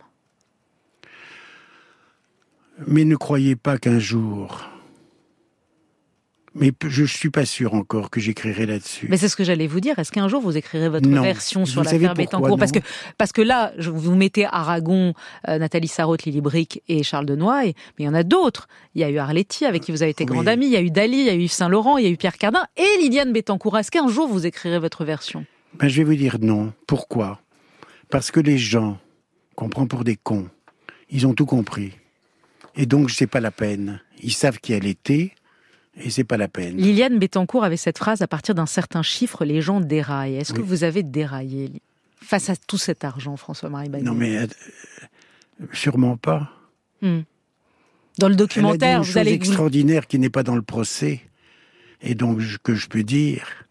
Il est fait avec, il est fait par quoi cet argent? Avec de la mousse. Hmm. Dans ce documentaire que vous, avez vu, donc, on dit Bagné, il n'aime pas l'argent, il adore l'argent. Qui dit ça? Dans le documentaire. Qui? Je sais plus. Pas quelqu'un qui n'en connaît rien, qui me voit quand, qui savent quoi. C'est la même chose qu'elles triolé. On dit évidemment quelqu'un qui reçoit beaucoup d'argent, on se dit mais pourquoi? Je serais une femme.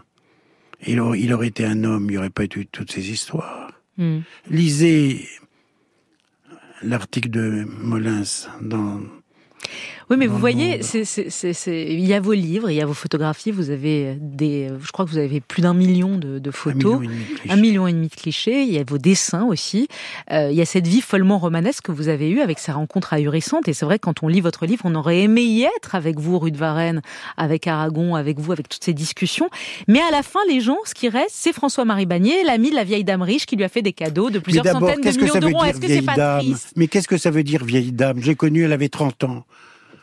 Ça, ça veut rien dire. non, mais est-ce que ça ne vous chagrine pas qu'à la fin, il reste ça? Il reste rien du tout pour les imbéciles. Parce que quand je les vois dans la rue, ils, sont, ils ont compris. C'est pour ça que j'écrirai pas. Qu'est-ce qu'ils vous disent, les gens dans la rue? On sait. Les impromptus, question courte pour finir, réponse courte, vous réfléchissez pas. Euh, l'argent fait-il le bonheur, François-Marie Bagné Oui. Qu'y a-t-il de bourgeois en vous? Beaucoup de choses. Qu'y a-t-il de droite chez vous? De De droite, à droite et à gauche. Comment de droite? De droite euh, politiquement.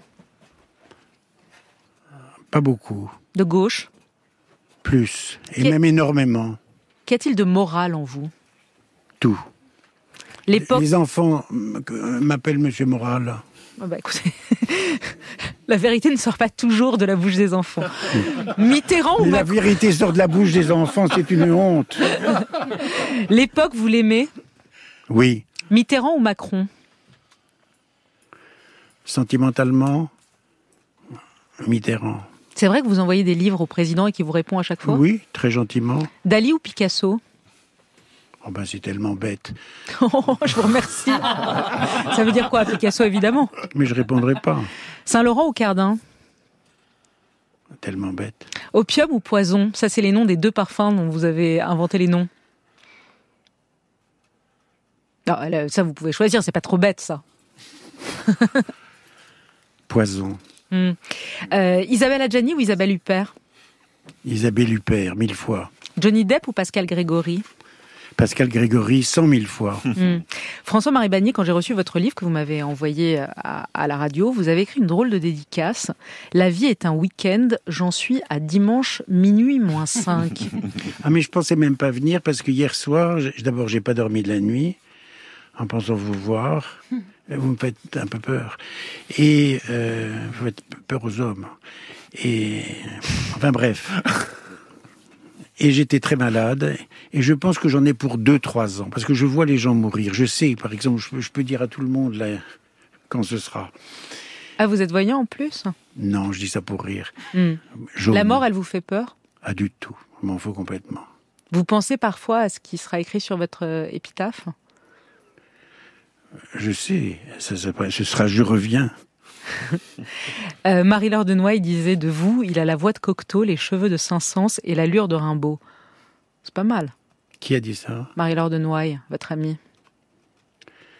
C'est la femme que j'ai le plus aimée.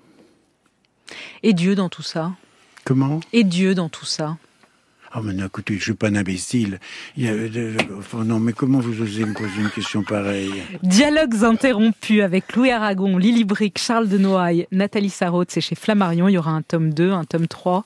Et on n'a pas le droit de s'embrasser après Non, on n'a pas le droit. François-Marie Vanier était notre invité. Très belle journée à vous. De la soul ce matin et le premier album de la londonienne Olivia Dean avec ce titre The Hardest Part.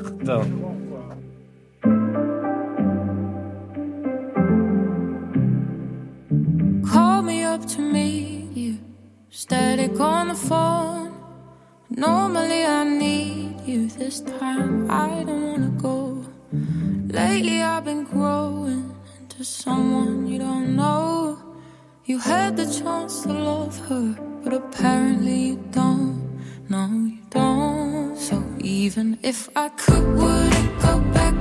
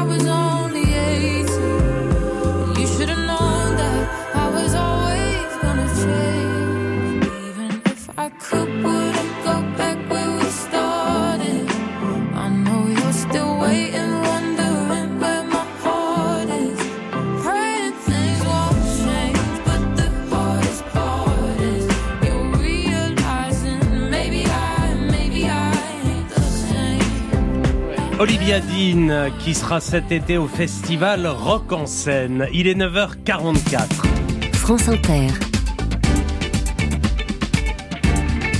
Le 7-10. Et c'est l'édito média Cyril Lacarrière. Ce matin, vous nous parlez d'une plateforme de vidéo américaine, symbole de notre époque. Son petit nom, Daily Wire Plus. Rien de révolutionnaire dans le concept, c'est comme Netflix, vous payez un abonnement pour des films, pour des séries.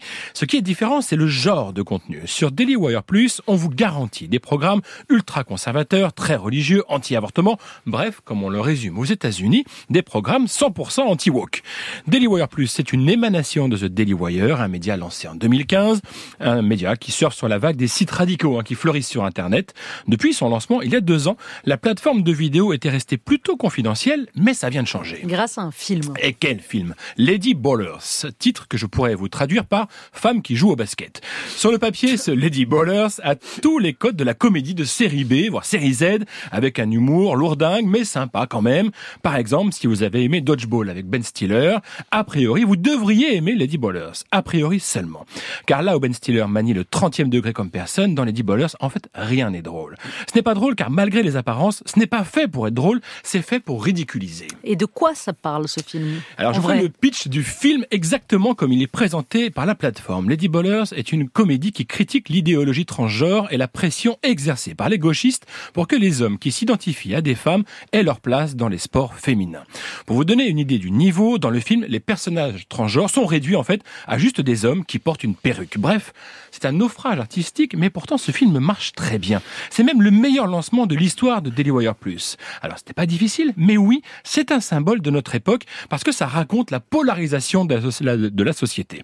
Une polarisation que suivent les médias et même une polarisation qu'entretiennent les médias. Par exemple, Cyril Eh bien, je reste aux États-Unis. Le meilleur exemple, bien sûr, c'est Fox News. Avec l'élection de Barack Obama en 2006, la chaîne d'info a semé les graines de la division. Elle a préparé les esprits à la radicalité qui allait suivre. Quand Obama quitte la Maison Blanche, le terrain idéologique du camp républicain est prêt, prêt à tous les excès de Donald Trump. Mais quel lien vous faites entre une plateforme de vidéo et le combat politique? Tout ça participe en fait à un même élan. Le clan conservateur a judicieusement utilisé tous les médias à sa disposition, de la chaîne d'info au podcast, en passant par les réseaux sociaux, et donc maintenant la production de films. Tous portent le même message avec un ennemi désigné, les gauchistes woke. En France, c'est exactement le même schéma qui se met en place. Une galaxie de médias prépare le terrain à toujours plus de radicalité. Et parce qu'il y a une prime à la polarisation, ils se font entendre bien au-delà de leur audience réelle. Et c'est tout l'enjeu des autres médias. Ne pas se mettre dans ces trous et ne pas alimenter la machine à diviser. le véritable symbole de la puissance, c'est ça, c'est de rester maître de son actualité. Merci Cyril. 9h47, l'édito culture Laurent Delmas. Vendredi soir, on connaîtra les nouveaux Césars du cinéma. Mais vous semblez inquiet. Disons circonspect. Rappelons qu'il s'agit pour 4694 votants de désigner le meilleur du cinéma français de l'année passée, avec en prime le meilleur film étranger à leurs yeux. Soit au total 260 films de fiction français, sans compter des films d'animation et des courts-métrages. À quoi il faut donc ajouter plus du double de films étrangers. Inutile de dire que parmi les votants, ceux qui ont vu la totalité de ce corpus doivent pouvoir se réunir dans une cabine téléphonique.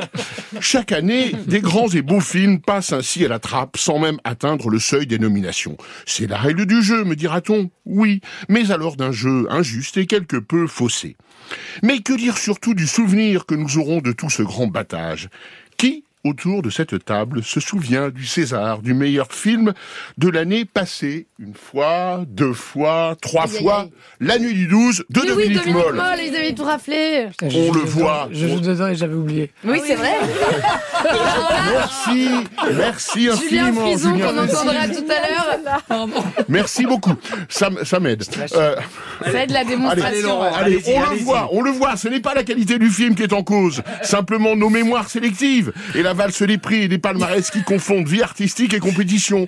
Il en va d'ailleurs de même pour les Molières, les Victoires, pardon Léa, le prix Goncourt, les Palmes d'Or, etc. On et pourtant, pas la robe de Léa. et pourtant, on sera au rendez-vous vendredi soir devant son petit écran pour savoir si la reine Justine Trier sera, comme on le lui souhaite, sacrée impératrice, après une soirée dont on attend toujours beaucoup. Et qui remporte inévitablement le César de l'émission la plus ennuyeuse de l'année. Oui, Laurent, mais la crise morale que traverse le cinéma français cette année et ces derniers mois ne va-t-elle justement pas briser ce ronron? Rien n'est moins sûr, hélas, Léa, tout simplement parce que le 19 janvier dernier, le bureau de l'Académie des Césars a publié un communiqué pour annoncer une, je cite, non mise en lumière de personnes qui seraient mises en cause par la justice, ajoutant que, je cite, s'il est mis en examen ou condamné pour des faits de violence, notamment à caractère sexiste ou sexuel, un participant à un film éligible sera exclu de la cérémonie des Césars. Fin de citation. Exit par conséquent Samuel Tess, l'un des acteurs principaux de Anatomie d'une chute, justement. Il est même celui qui chute dans une sorte de préfiguration vertigineuse. Exit puisque depuis janvier dernier, il est visé par une enquête préliminaire après une accusation de viol. La présomption d'innocence semble s'éloigner, tandis que l'absurde de la situation se fait jour. Il est interdit de César pour des faits qui se seraient déroulés après la sortie du film de Justine Trier et n'ont donc rien à voir avec. Passerait-on insensiblement du pays de Descartes et Voltaire à celui de Kafka? Bon allez, après tout, moi, mon César du cinéma, il est chez Pagnol ou chez Sauté, et où il a pour visage Montant, qui est prêt à tout pour épater la galerie et sa Rosalie, en chantant du bac à tue-tête, et c'est bien là l'essentiel. Eh, c'est mon bac, ça. C'est mon bac, non, non. Da, da.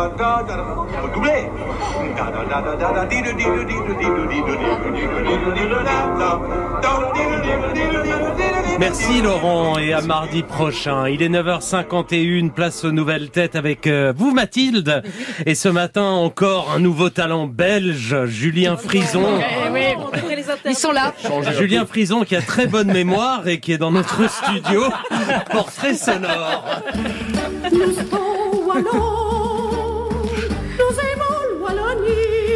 Il a grandi à Bouzeval, un petit village de Wallonie, près de Bruxelles, où rien ne le prédestine à être acteur, si ce n'est ses cassettes VHS que lui offre un grand-père cinéphile. Vous dites n'importe quoi, vous savez. Je vous demande pardon? Bah oui, vous venez de foutre en l'air tout ce pognon. Ce gosse, on lui mettrait les bras dans le plâtre qu'il battrait n'importe quel joueur. Oui. Ouais, c'est vrai. Je vous offre donc de jouer une partie avec les pour 500 bifetons. Vous savez pas quoi dire, avouez. Dans la couleur de l'argent, il découvre Paul Newman, admirable, sur le fond et sur la forme. S'inscrit ado en option théâtre au collège et demande à sa mère l'autorisation de faire des castings. À 13 ans, premier rôle aux côtés de Catherine Fro et Albert Dupontel dans le film Odette tout le monde. À 19 ans, premier rôle principal dans Rondeau aux côtés de Jean-Pierre Mariel. Il est Simon, réfugié en 1943 chez son grand-père en Angleterre. Le temps passe vite. J'ai plus de nouvelles de vous. J'écoute la radio tous les jours. Et j'apprends rien sur les déportés, personne n'en parle. Tous les matins, on part charger la chaume pour l'effort de guerre. Quand il entre au Conservatoire national supérieur d'art dramatique à Paris, il joue en même temps dans une série pour TF1, Nos chers voisins. Le matin, c'est du Corneille, l'après-midi, des scènes en slip.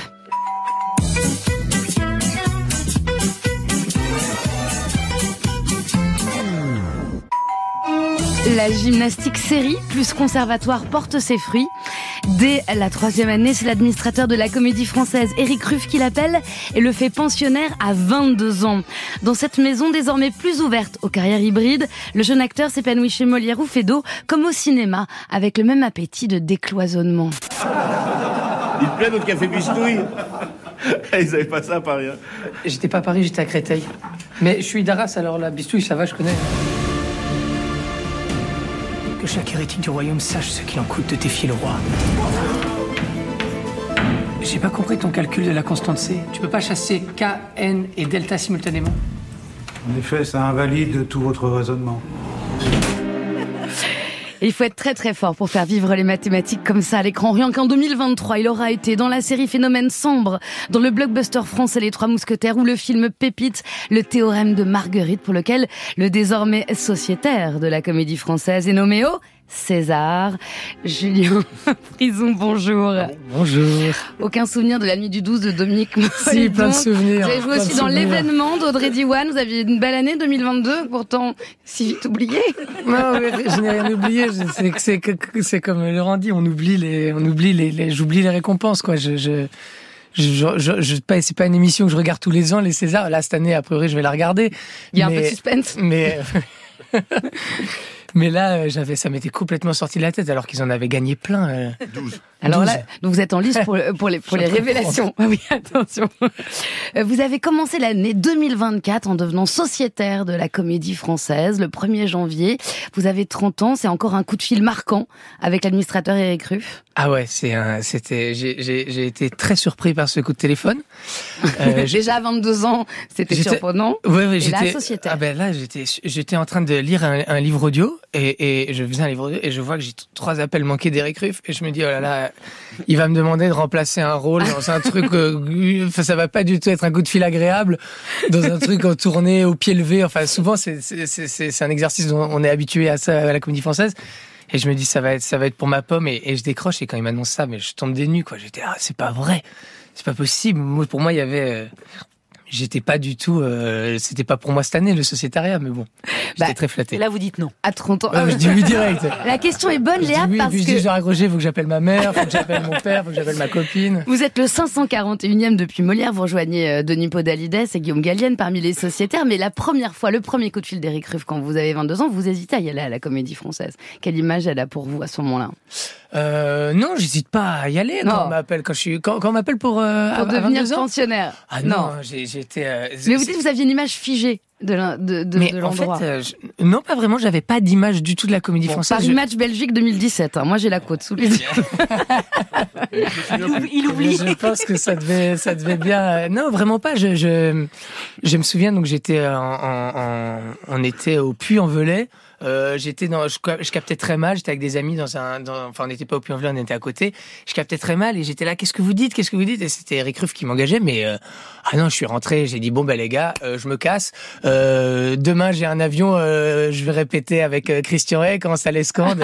C'est parti. J'étais ravi. J'étais très très heureux de rentrer à la Comédie Française. Non? Alors, en salle Richelieu à Paris, euh, en ce moment, vous jouez, vous êtes dans deux pièces mises en scène par Denis Podalides, Lucrèce Borgia et Les Fourberies de Scapin. Et puis, on a crié dans la salle, des ados ont crié « Attention Julien, je t'aime !» Oh, c'est pas possible, comment vous savez déjà ça, ça Mais- donc non mais il est hyper content Eric Ruff l'administrateur général. Il dit non mais c'est ça le, le plus beau cadeau. Euh, la- en fait il y a maintenant cette cette image complètement croisée entre le cinéma et et, euh, et, et les, et les, les les planches de la comédie française. Cette image renouvelée aussi. Euh, vous attendiez à, à ça? Ben, je m'y attendais pas du tout, euh, surtout dans, dans Lucrèce Borgia. Bah, depuis, là, dès que le rideau se baisse, tout le monde, tous mes camarades crient On t'aime, Julien, on t'aime Et je, je sais pas où me foutre quand il faut ça. Bon, été un petit peu flatté, beaucoup, beaucoup gêné sur le ratio de ce moment-là, là, de On t'aime, Julien. Parce que bon, voilà, dans Lucrèce Borgia, j'ai un super chouette rôle, mais euh, je porte pas le spectacle. Et d'un coup, entendre les gens qui crient euh, On t'aime, Julien, c'était plus, euh, plus gênant ce moment-là. Mais bon, c'était, c'était rigolo. Et depuis, je suis victime de toutes ces blagues euh, dès que le rideau se baisse. En même temps, moi, je trouve que vous êtes une pub pour euh, le théâtre euh, dès, dès le collège et dès le lycée. Julien Frison, vous êtes aussi, à la fois, je le disais, un excellent amoureux chercheur en mathématiques dans le théorème de Marguerite, un incroyable Gaston de France dans Les Trois Mousquetaires. Tout ce que vous touchez, c'est bien la série de Jean, euh, Jean Didier de Jean Xavier de l'Estrade, Sambre, qui est une série phénomène sur Netflix. Vous êtes un excellent flic. Enfin, Bah, j'ai de la chance, vous de vous, Moi, hein. je dis même un truc. On pourrait, on pourrait envisager un Tom Cruise français, non? Oh, bah, avec plaisir, c'est un acteur que j'adore. enfin, Elle est complètement amoureuse. Alors parce que j'ajoute, j'ajoute qu'il y a aussi le physique puisque vous avez une autre passion dans la vie, Julien Frison, c'est l'alpinisme. Pour votre sujet libre, vous nous faites revivre un épisode de grimpe. C'était à Madagascar en été. C'est ça. euh, donc euh, j'étais parti avec euh, mon ami Stéphane et, bah, déjà je me suis dit que le souvenir le plus marquant que j'avais en escalade et en alpinisme c'était ma première nuit en portalège. Donc les portalèges c'est ces espèces d'hamacs rigides qu'on met à flanc de paroi quand, une ascension dure plusieurs jours. Et on part à Madagascar, donc les premières longueurs, c'est génial. Il y a les Lémuriens qui grimpent avec nous, qui nous foutent la honte. Et on, on arrive à 500-600 mètres et on commence à monter le portalège. Et là, on se rend compte avec Stéphane qu'on a pris un portalège d'une personne qui supporte euh, 70 kg max. Et donc, on a un fou rire bon, euh, existentiel à ce moment-là. On rigole pas vraiment, mais on se dit, allez, on va, ça va le faire. On s'endort, le truc est complètement travers. Je, je dors pas du tout de la nuit, il fait super froid, j'ai pas de sac de couchage, j'ai mal partout. Et quand même, c'est un souvenir fort parce que quand le matin s'est levé, vraiment qu'il y a eu ce, paysage de, de dingue qui se mettait euh, sous mes yeux et, et cette mer de nuages là qui venait lécher la paroi, C'était vraiment un moment surréaliste. On entendait les hirondelles qui volaient euh, 100 mètres plus bas et d'un coup on oublie le froid, on oublie la douleur et, juste on est trop heureux d'être là. Quoi. Merci. Julien Frison. Frison Roche, tiens, ça résonne. Exactement. La comédie française Lucrèce Borgia, c'est en ce moment à Paris. Et puis rendez-vous vendredi soir. hein. On est tous devant les Césars. Merci Mathilde et bonjour Ali Rébéi. Bonjour Nicolas Demorand. bonjour Grand bien vous fasse dans quelques minutes. Vit-on aujourd'hui dans une société plus violente qu'il y a un demi-siècle ou un siècle? Nous recevons notamment le professeur de criminologie Alain Boer et le rédacteur en chef à Philosophie Magazine Martin Legros. À tout de suite, les infos à suivre.